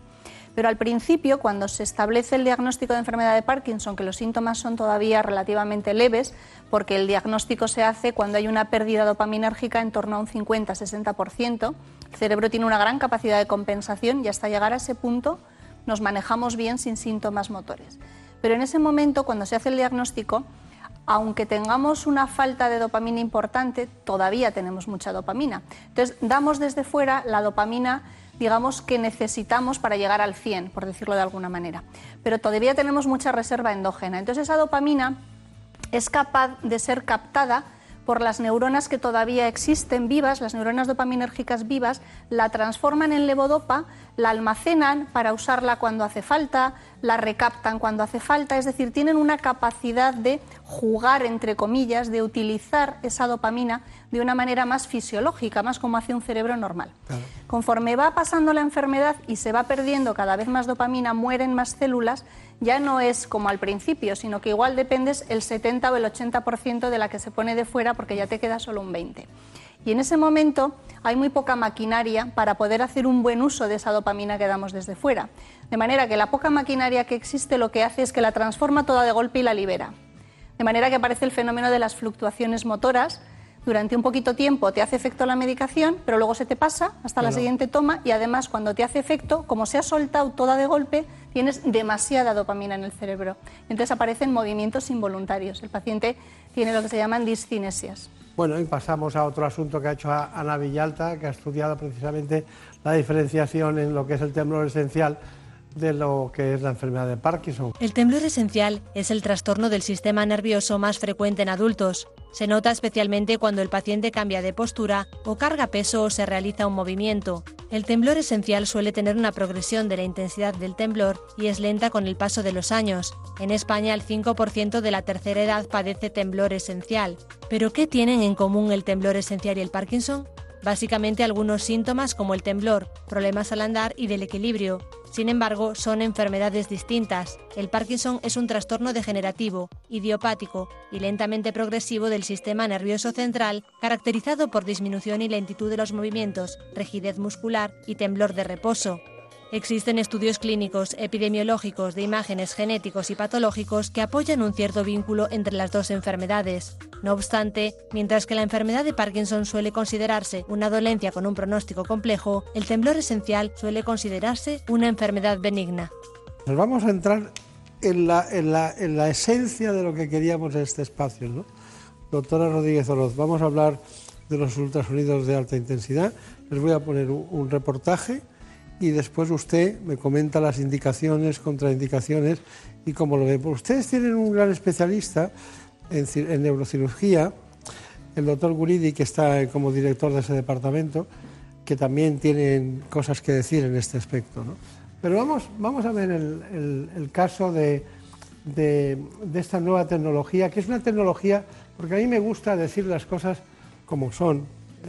No conozco a nadie de Siemens, a nadie, pero, es una tecnología de alguien que se ha interesado por ese tema, que es, Siemens la creadora de este, de este efecto. La Clínica Universidad de Navarra ha incorporado recientemente un equipo HIFU, que es un equipo de ultrasonidos eh, con alta intensidad para poder hacer lesiones en estructuras muy profundas, como son los ganglios basales, en pacientes que teóricamente no serían candidatos a cirugía. Esta técnica es una técnica no invasiva y no necesita cirugía. Los pacientes candidatos inicialmente a este tipo de terapia serían pacientes con temblor, tanto temblor esencial como temblor parkinsoniano, que por su edad o por sus características no pudieran ser sometidos a cirugía, vamos a decir, abierta. Se le pone un marco de estereotaxia al paciente y se depila y se le tumba en la camilla de resonancia y se le coloca una membrana por fuera de la cabeza para que los rayos no quemen la piel. El paciente durante el procedimiento estaría despierto, sin nada de medicación, y está dentro de la propia resonancia, de tal manera que se hace siempre todo el tratamiento dentro de la propia resonancia. Se considera que la temperatura del organismo es 37 grados, por lo cual lesiones que, por ejemplo, pueden estar en 40, 45 grados son lesiones que vamos a decir son reversibles, no producen ninguna lesión en la subida de temperatura. Sin embargo, sí producen un efecto clínico, es decir, el paciente mejora con esa subida de temperatura, vamos a decir, mínima.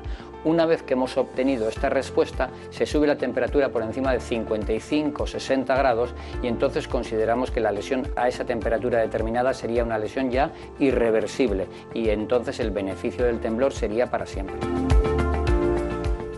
Bueno, aportaciones de la doctora Rodríguez Oroz, neurólogo de la Clínica Universidad de Navarra. ¿Qué nos dice?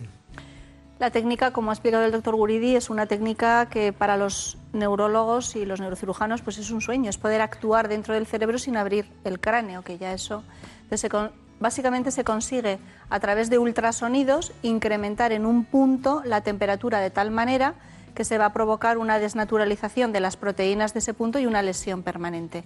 ¿Cuál es ese punto al que se van focalizando todos los ultrasonidos? Pues precisamente una estructura en el tálamo el BIM, el núcleo ventralis intermedialis del tálamo, que es una estación de paso de un circuito que entra a funcionar mal en el caso del temblor. Son neuronas que en lugar de trabajar como tienen que trabajar cuando uno se está moviendo, empiezan a funcionar de manera autónoma y empiezan a descargar con una oscilación a una frecuencia que cuando uno quiere moverse, esas neuronas entran en el circuito del movimiento e imponen su oscilación, de manera que el paciente ya no puede moverse como quiere, sino que se tiene que mover a la frecuencia que esas neuronas le están mandando. ¿Desde qué se trata?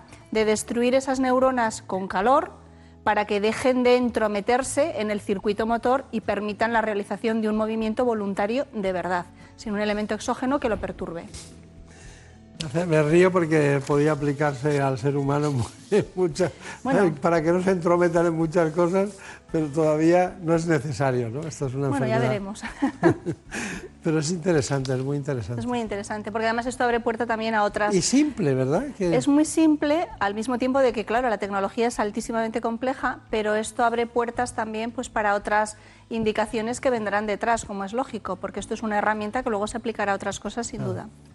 Vamos a dar un paso más en el ámbito de la cirugía. Lo hacemos con el doctor Jorge Guridi, ¿eh?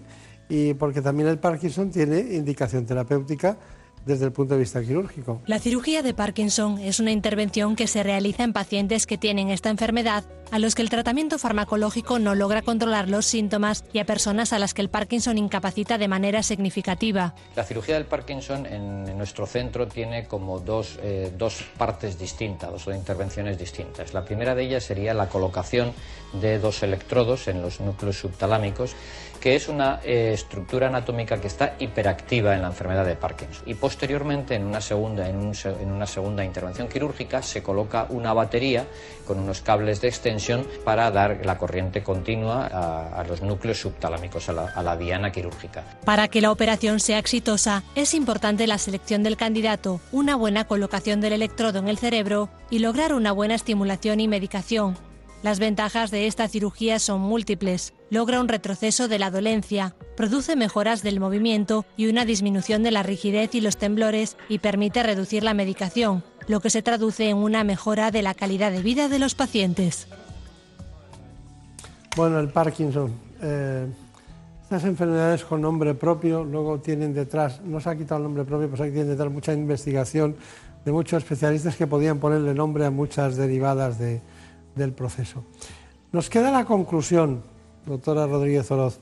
Eh, no le voy a decir vaya con cuidado, no le voy a decir eso, pero no se olvide de las cosas fundamentales si puede ser, ¿eh? porque a veces es la televisión, un especialista en neurología, cuando está con paciente nunca se olvida de nada, pero aquello tenía que haberlo dicho.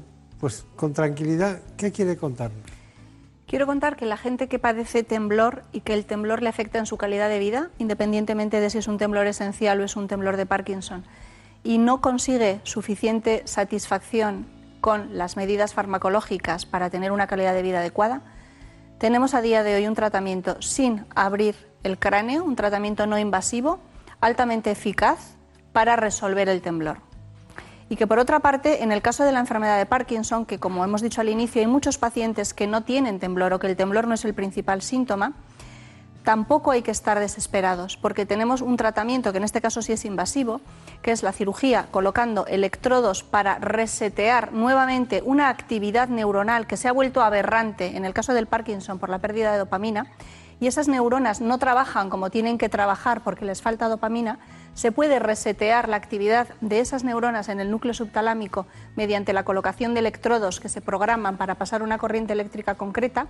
y el beneficio ya no solo en el temblor, que también, sino en todos los demás síntomas que yo decía, la torpeza, la rigidez, es muy llamativo y la calidad de vida de estos pacientes empieza a cambiar drásticamente en el momento en el que tienen un beneficio mantenido en todos estos problemas y sin las fluctuaciones motoras y los movimientos involuntarios que a partir de un punto hemos mencionado que ocurrían como consecuencia de la progresión de la enfermedad y de la pérdida mayor de dopamina y por tanto la no satisfactoria respuesta al tratamiento con levodopa.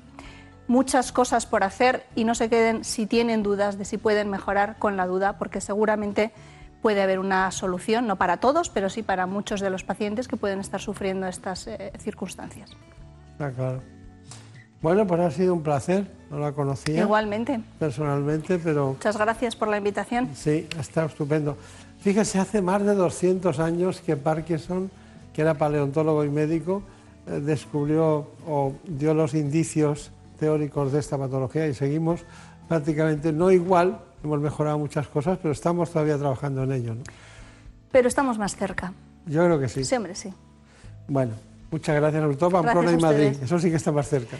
Bueno, esperemos que todavía más. Tenemos ahí pendiente un tren. Muchas gracias. Gracias a usted. Bueno, ya veo que no le interesaba seguir hablando de política. bueno, ya saben ustedes que siempre intentamos traerles la vanguardia de los últimos avances en el ámbito de la curación de los procesos. En este caso, ya saben, Parkinson, temblor esencial, una nueva solución, ultrasonidos de alta intensidad. Ya saben, unos grandes especialistas se están dedicando en este momento a averiguar, porque ahora habrá que ver cuáles son las soluciones en cada caso y cuándo está más precisamente indicado. Muchas gracias y hasta pronto.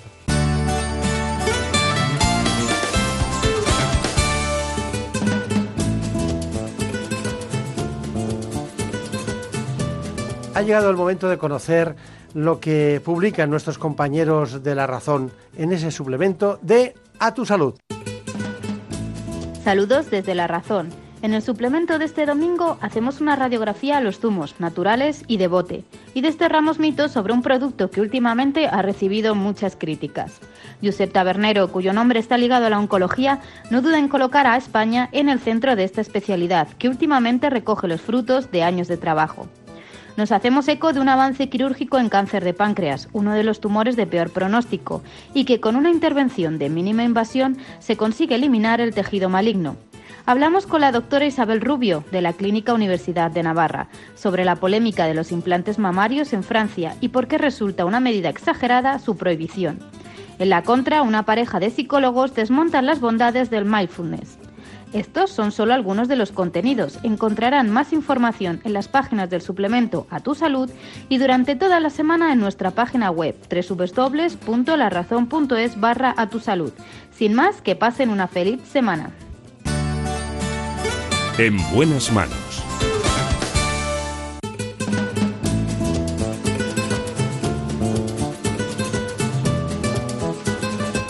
Y ahora, como siempre, desde la redacción, esta vez de Gaceta Médica y El Global, Carmen López nos cuenta lo último en la actualidad sanitaria.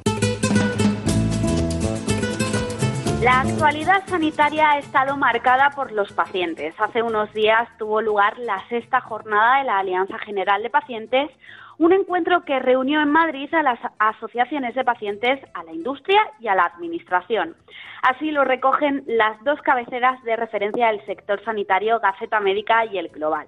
Un año más, la AGP ha querido dar voz a las necesidades de los diferentes colectivos y poner en común las distintas iniciativas en las que ya se cuenta con la participación de los mismos. Durante la inauguración, el viceconsejero de Humanización de la Asistencia Sanitaria de la Comunidad de Madrid, Diego San Juan Benito, ha señalado a los pacientes como los agentes del cambio hacia una sanidad más humanizada, un camino en el que la Comunidad de Madrid, tal y como destacó, es pionera a nivel nacional.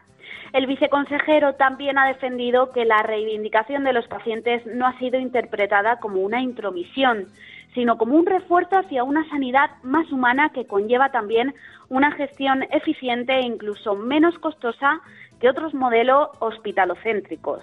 Por su parte, desde asociaciones como Diabetes Madrid, AECOSAR, FENAER, AMAC, Freno Alictus o AFI o ASACO han revisado las necesidades en cada una de sus patologías. Entre los problemas más comunes han subrayado la falta de equidad entre comunidades autónomas e incluso entre centros hospitalarios, las dificultades en el acceso a diferentes tratamientos como los anticoagulantes orales de acción directa, los ACOTS, ya sea por la incorporación de visados, esas trabas administrativas que en ocasiones entorpecen la prescripción del medicamento, o por la ausencia de financiación pública en determinados tratamientos innovadores. Además, han apostado por la necesidad de reforzar las políticas de prevención de estas patologías, no han pasado por alto tampoco la organización asistencial. En este sentido, las asociaciones defienden la designación de centros de referencia donde se traten ciertas patologías bajo la supervisión de equipos multidisciplinares. Del mismo modo, en la jornada se analizaron las diferentes experiencias que ya integran la visión de los pacientes. Desde la AGP se remarcó que la Alianza ha participado ya en la definición de políticas del Ministerio de Sanidad como sedoterapias, catálogo de prótesis, el plan de terapias avanzadas o el marco estratégico para atención primaria. Natacha Bolaños, que es la secretaria general de la Alianza General de Pacientes, se ha referido también a la capacidad de incorporar la perspectiva de los pacientes en organismos de gran envergadura, como las sociedades científicas europeas, por ejemplo, que están a gran distancia de la participación articulada que existe en nuestro país, a pesar de que España, dicen, se, se encuentra todavía en una posición privilegiada en este sentido. También ha planteado la importancia de incorporar perfiles técnicos que puedan abordar la complejidad de las patologías y del propio sistema sanitario y generar más impacto en la toma de decisiones. En la misma línea, Julio Zarco, presidente de la Fundación Humans, ha explicado la apuesta de esta organización por impulsar la participación de los pacientes en este entorno, pese a las reticencias de buena parte de los profesionales sanitarios.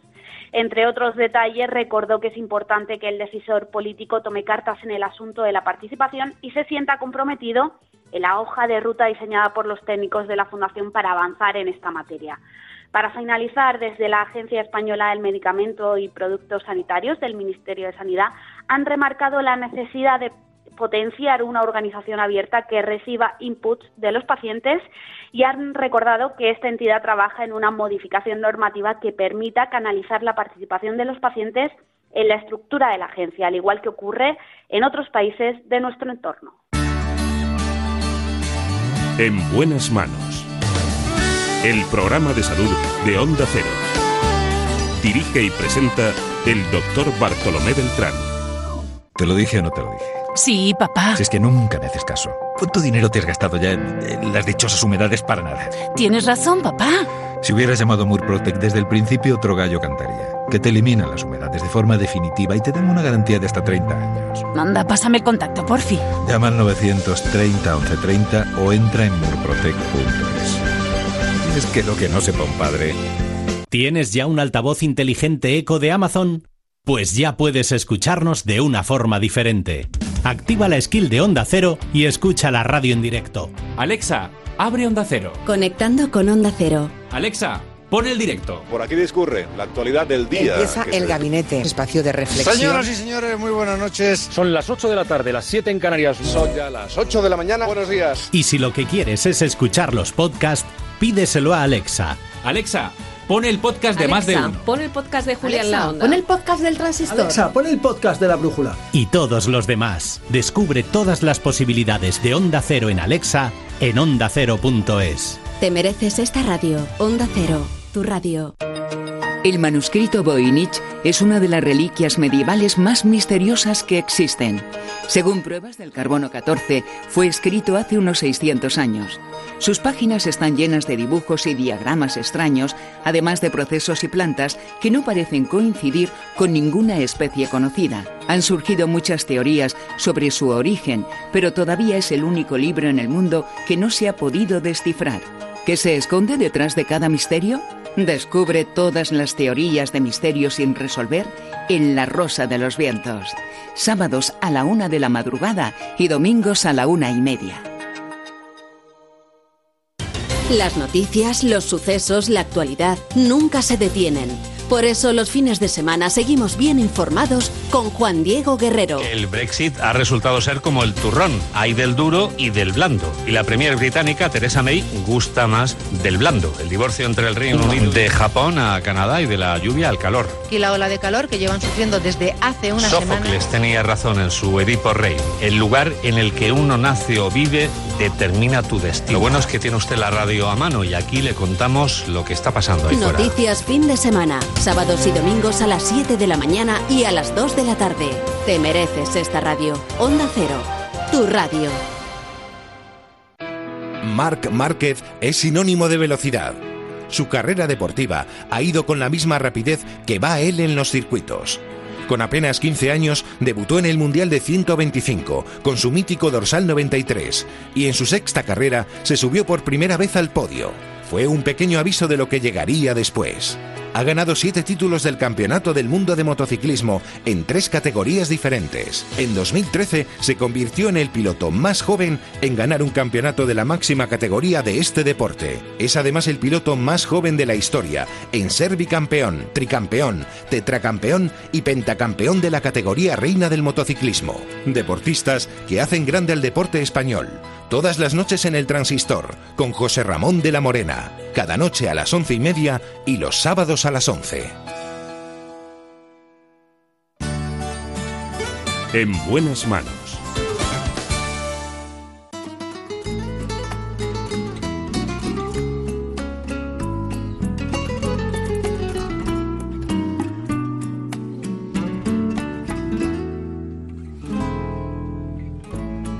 Quisiera pedirle a Dios por esta doctora, curiosamente, se llama como mi abuela, Margarita.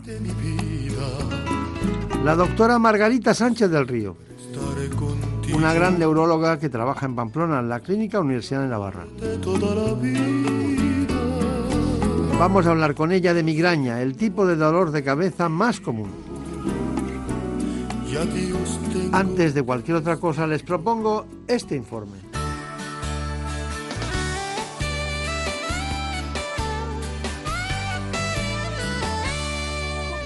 En España, más de 5 millones de personas padecen migraña, una patología que se asocia al dolor y que implica costes socioeconómicos. Se trata de un tipo de dolor de cabeza intenso, a menudo unilateral. Otros de sus síntomas son mareos, náuseas y sensibilidad a la luz, los sonidos o los olores. A pesar de ser un dolor muy incapacitante, hasta un 25% de quienes lo sufren nunca ha consultado su dolencia con el médico. Además de la genética hay otros factores que pueden desencadenar este dolor, el estrés, el ciclo menstrual, la falta de sueño, el consumo de alcohol, el ayuno prolongado o también algunos alimentos. Este trastorno es más frecuente entre las mujeres. La migraña crónica, es decir, sufrir migraña durante más de 15 días al mes, es la complicación más frecuente de la migraña y es el tipo de cefalea que más impacto ejerce sobre la calidad de vida de los pacientes. Bueno, por aquí estamos para hablar de migraña con una de las grandes especialistas. Ella trabajó en el Rubén Internacional, ahora está en la Clínica Universidad de Navarra. Hoy es un día en el que estamos profundizando en la neurología en su conjunto de ese gran centro en Pamplona y en Madrid. Bueno, Margarita Sánchez del Río. Realmente, em, no sé, eh, al principio teníamos, había muchos dolores de cabeza, luego había un dolor crónico, ¿no? Había mucha medicación, la gente tomaba todo lo que quería y eso se ha ido estratificando lentamente hasta que apareció el concepto de migraña. Y cuando aparece el concepto de migraña, que no recuerdo en qué año fue, pero apareció el concepto de migraña y nos encontramos que había, he visto libros que había, pues a lo mejor casi 200 tipos diferentes de migraña, ¿no? por decir cifras redondas. ¿no? Y, y, hay factores comunes a todas, hay factores comunes, y hay otros que no lo son. Entonces, eh, ¿me puede usted aclarar ese, gran mundo para que todo el mundo se sitúe? Resumidamente, que es difícil. Sí. A ver, lo primero es eh, comentar que cefalea y migraña son, eh, digamos, cosas distintas, ¿no? Cefalea es un síntoma, simplemente indica me duele la cabeza. Y la migraña es un tipo de cefalea. Si quieres, en la migraña podríamos diferenciar como tres subgrupos. La migraña sin aura, la migraña con aura y la migraña crónica. ¿vale? Y dentro de cada una de ellas luego puede haber diferentes grupos, pero para simplificarlo vamos a quedarnos con estos tres.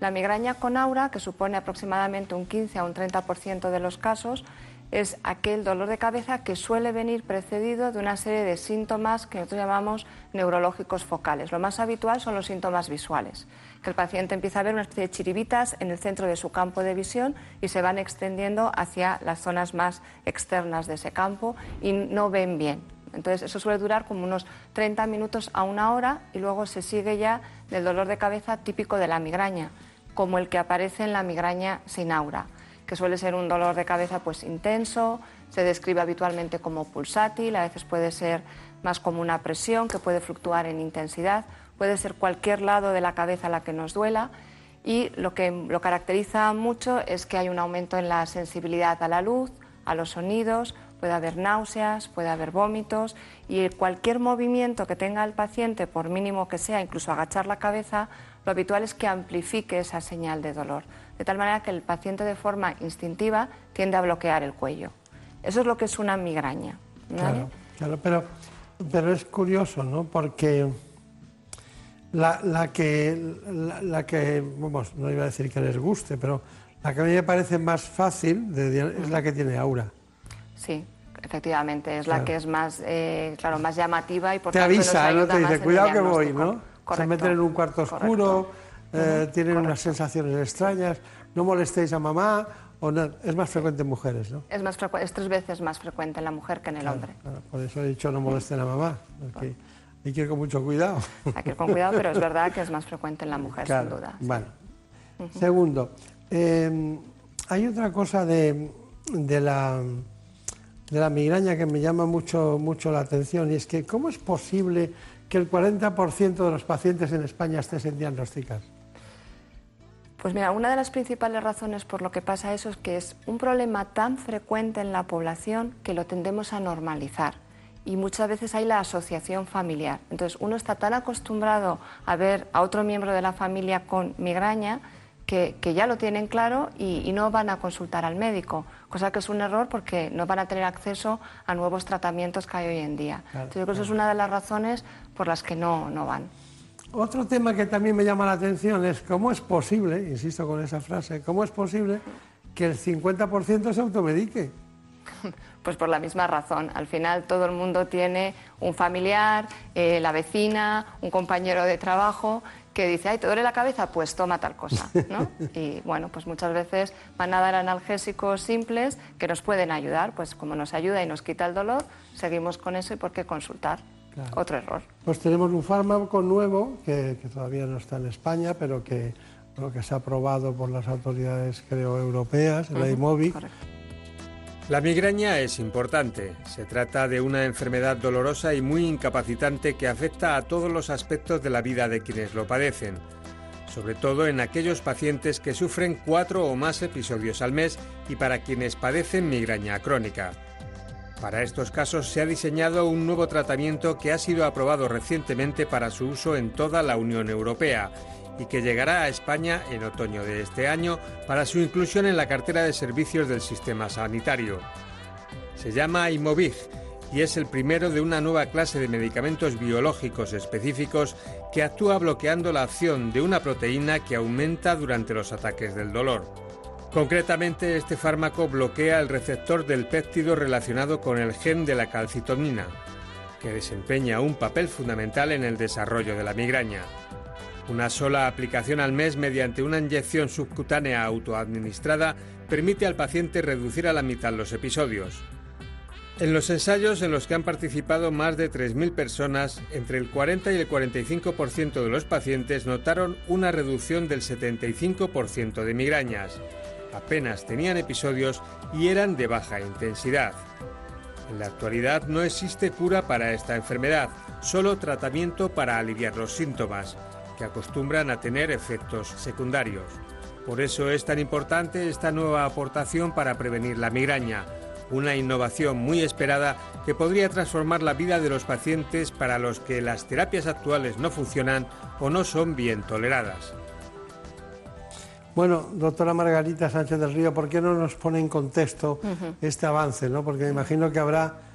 Es curioso que cuando hablamos de inmunooncología, primero surgió Bristol Myers Squibb y luego Celgene y luego el otro y luego Janssen y se juntan todas las grandes compañías en este asunto. En este caso, eh, ¿de qué estamos hablando? ¿Estamos hablando de una cosa única o...? No, a ver, son unas nuevas eh, moléculas que van a ayudarnos a prevenir la migraña. Realmente van a salir cuatro fármacos dentro de estos grupos de anticuerpos. Este que habéis mencionado vosotros es, va eh, en concreto contra el receptor de esa molécula que es el principal neurotransmisor de las vías de dolor, que el acrónimo es el CGRP.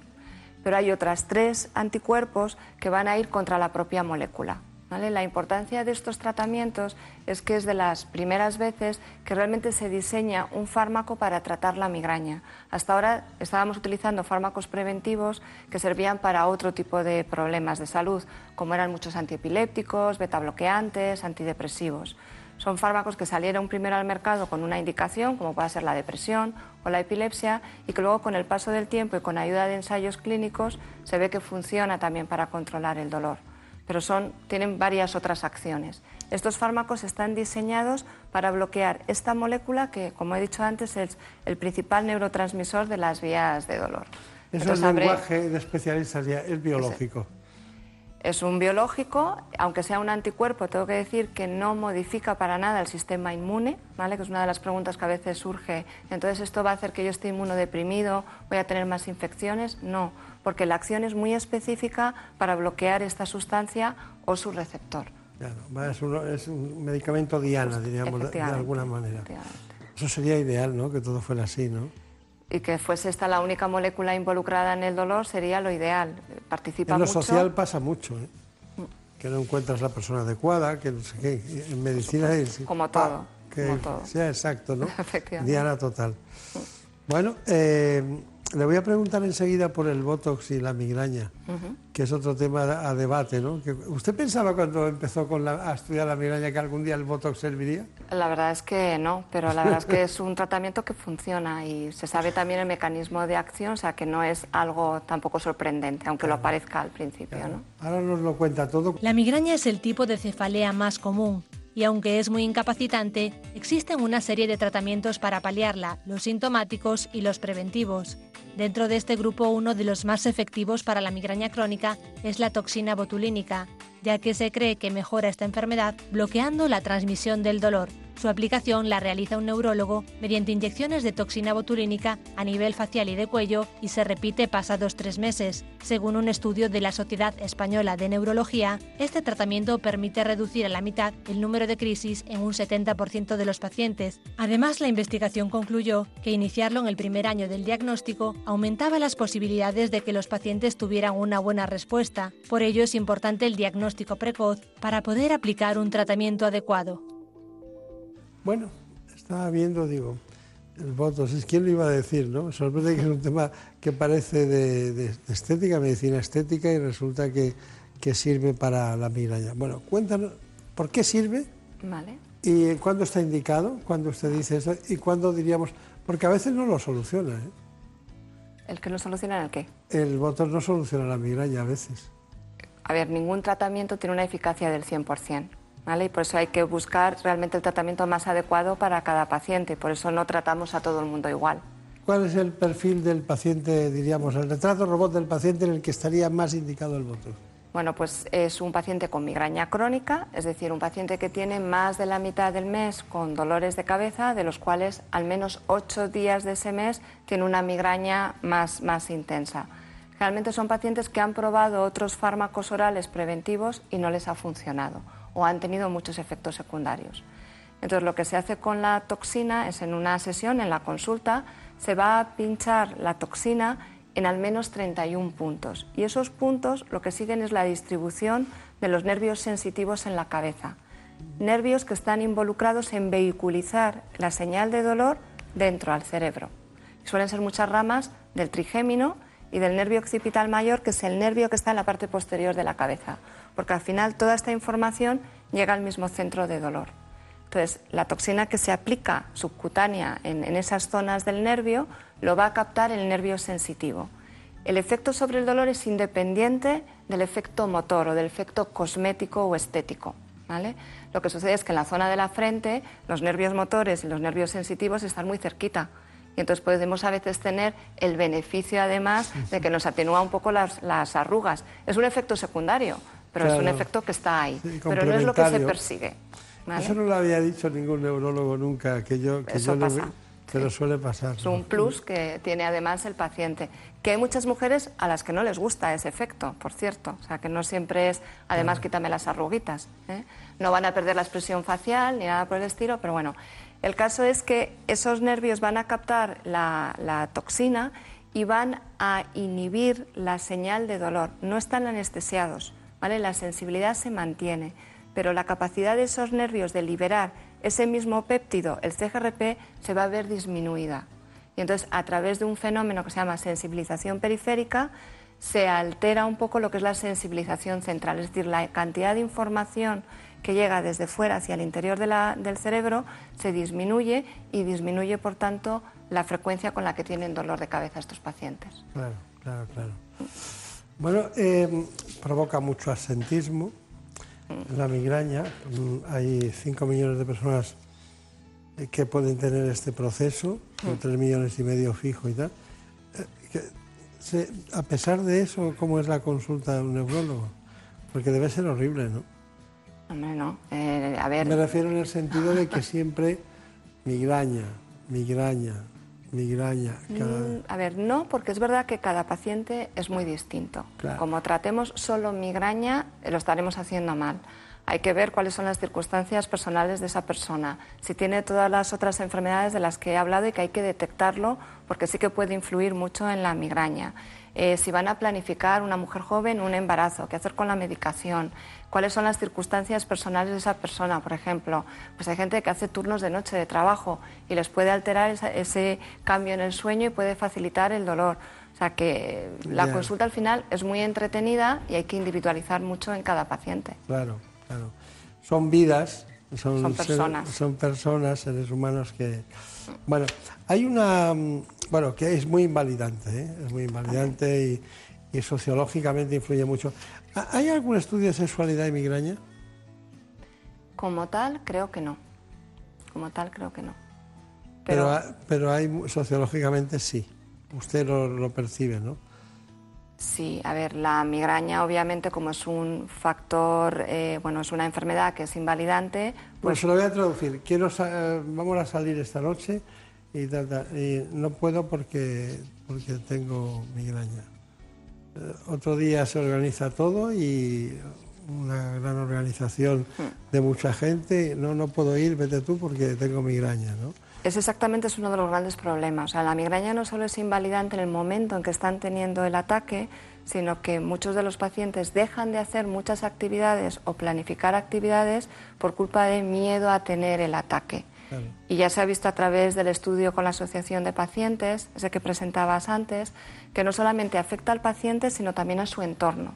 Porque esas personas que están, el marido, la mujer, los hijos, también se van a ver afectados porque ese familiar tiene el dolor de cabeza, les afecta también en su vida. Entonces no hay que infravalorarlo bajo ningún concepto.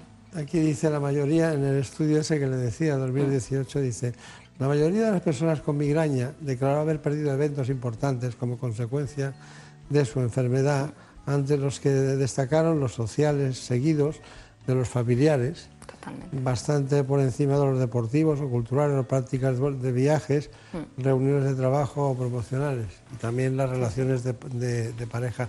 Y me lo enfocaba más a la mujer porque es más frecuente en las mujeres, aunque sea de, de los dos.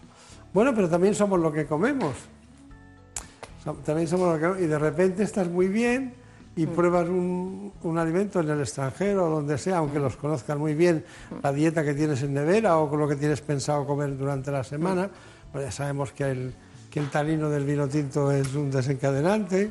Correcto. ¿El chocolate es desencadenante? No, eso es uno de los grandes mitos que hay.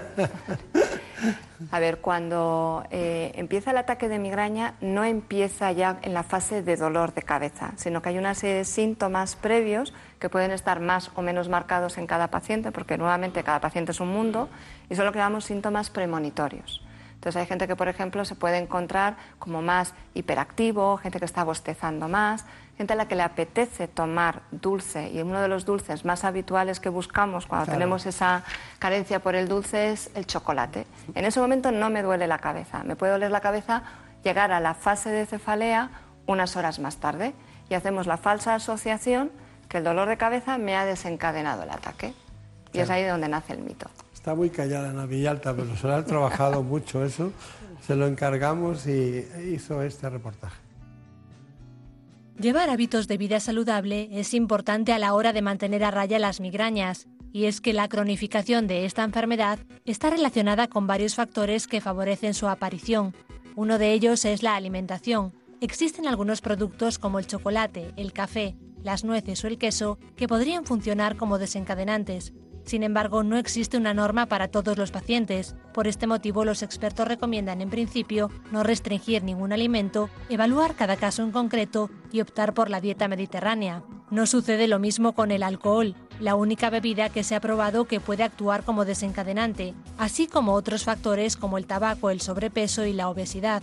Para aliviar esta afección, los expertos recomiendan mantener una buena calidad de sueño y practicar ejercicio físico, uno de los tratamientos no farmacológicos más adecuados para evitar esta patología.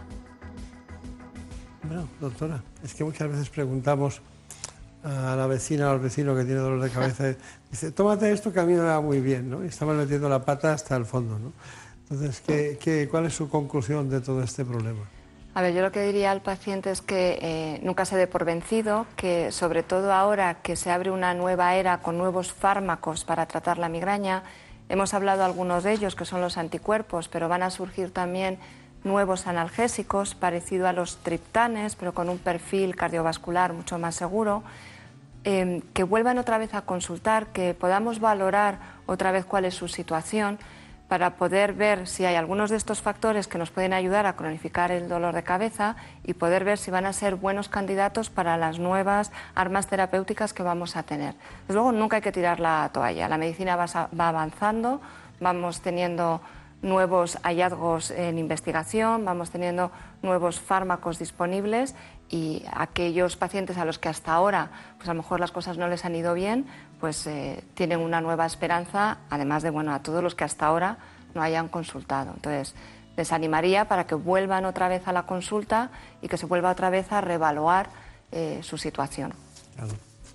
Bueno, y el cambio del Rubén Internacional a la Clínica Universidad de Navarra en Madrid ha sido, ha sido fácil ha sido fácil y bueno, uno siempre cambia porque va a ir a mejor, ¿no? Si no, no cambiaría. Así que sí, muy contenta. Muy bien, pues que tenga mucha suerte.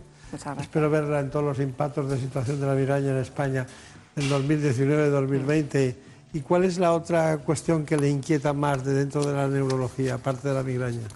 A ver, un tipo de dolor de cabeza que habitualmente no se habla mucho, pero que es todavía, si quieres, más invalidante que la migraña, es la cefalea en racimos que es más frecuente en el varón que en la mujer.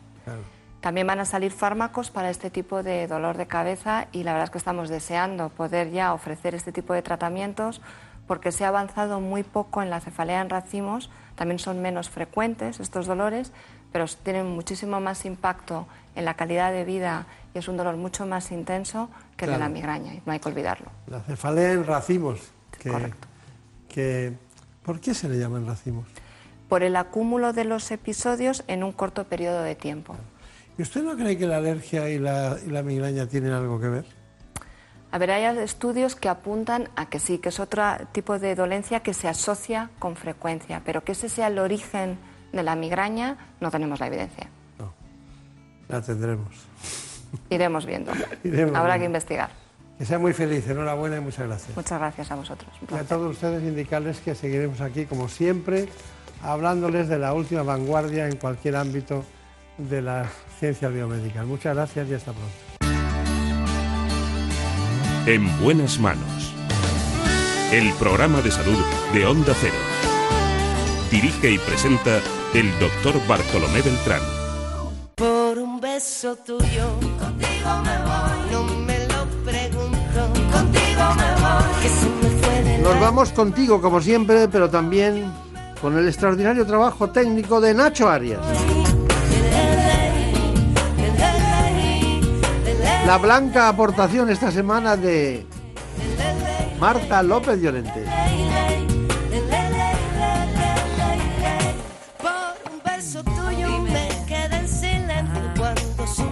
Les dejamos, volveremos la semana que viene y seguiremos como siempre hablando de salud.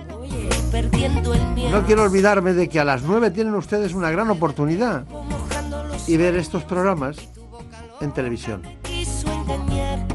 Porque el contenido es el mismo. Así que les espero en la sexta a las 9 de la mañana. Con un beso tuyo vi llegar el día por la osadía, cayó un beso al mar. Con un beso tuyo me dormí cansada, dormías a mi lado de tanto besar de toda mi alma salieron estrellas que volaron alto para no llegar. Por un beso tuyo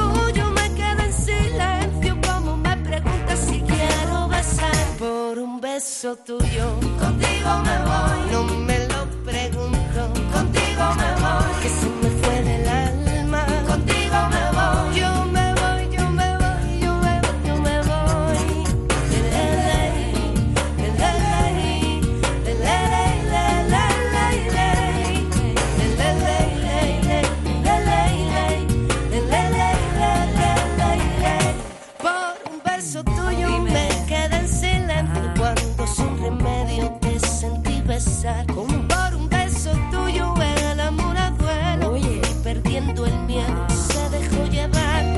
se enreda el tiempo mojando los sueños y tu boca loca me quiso engañar.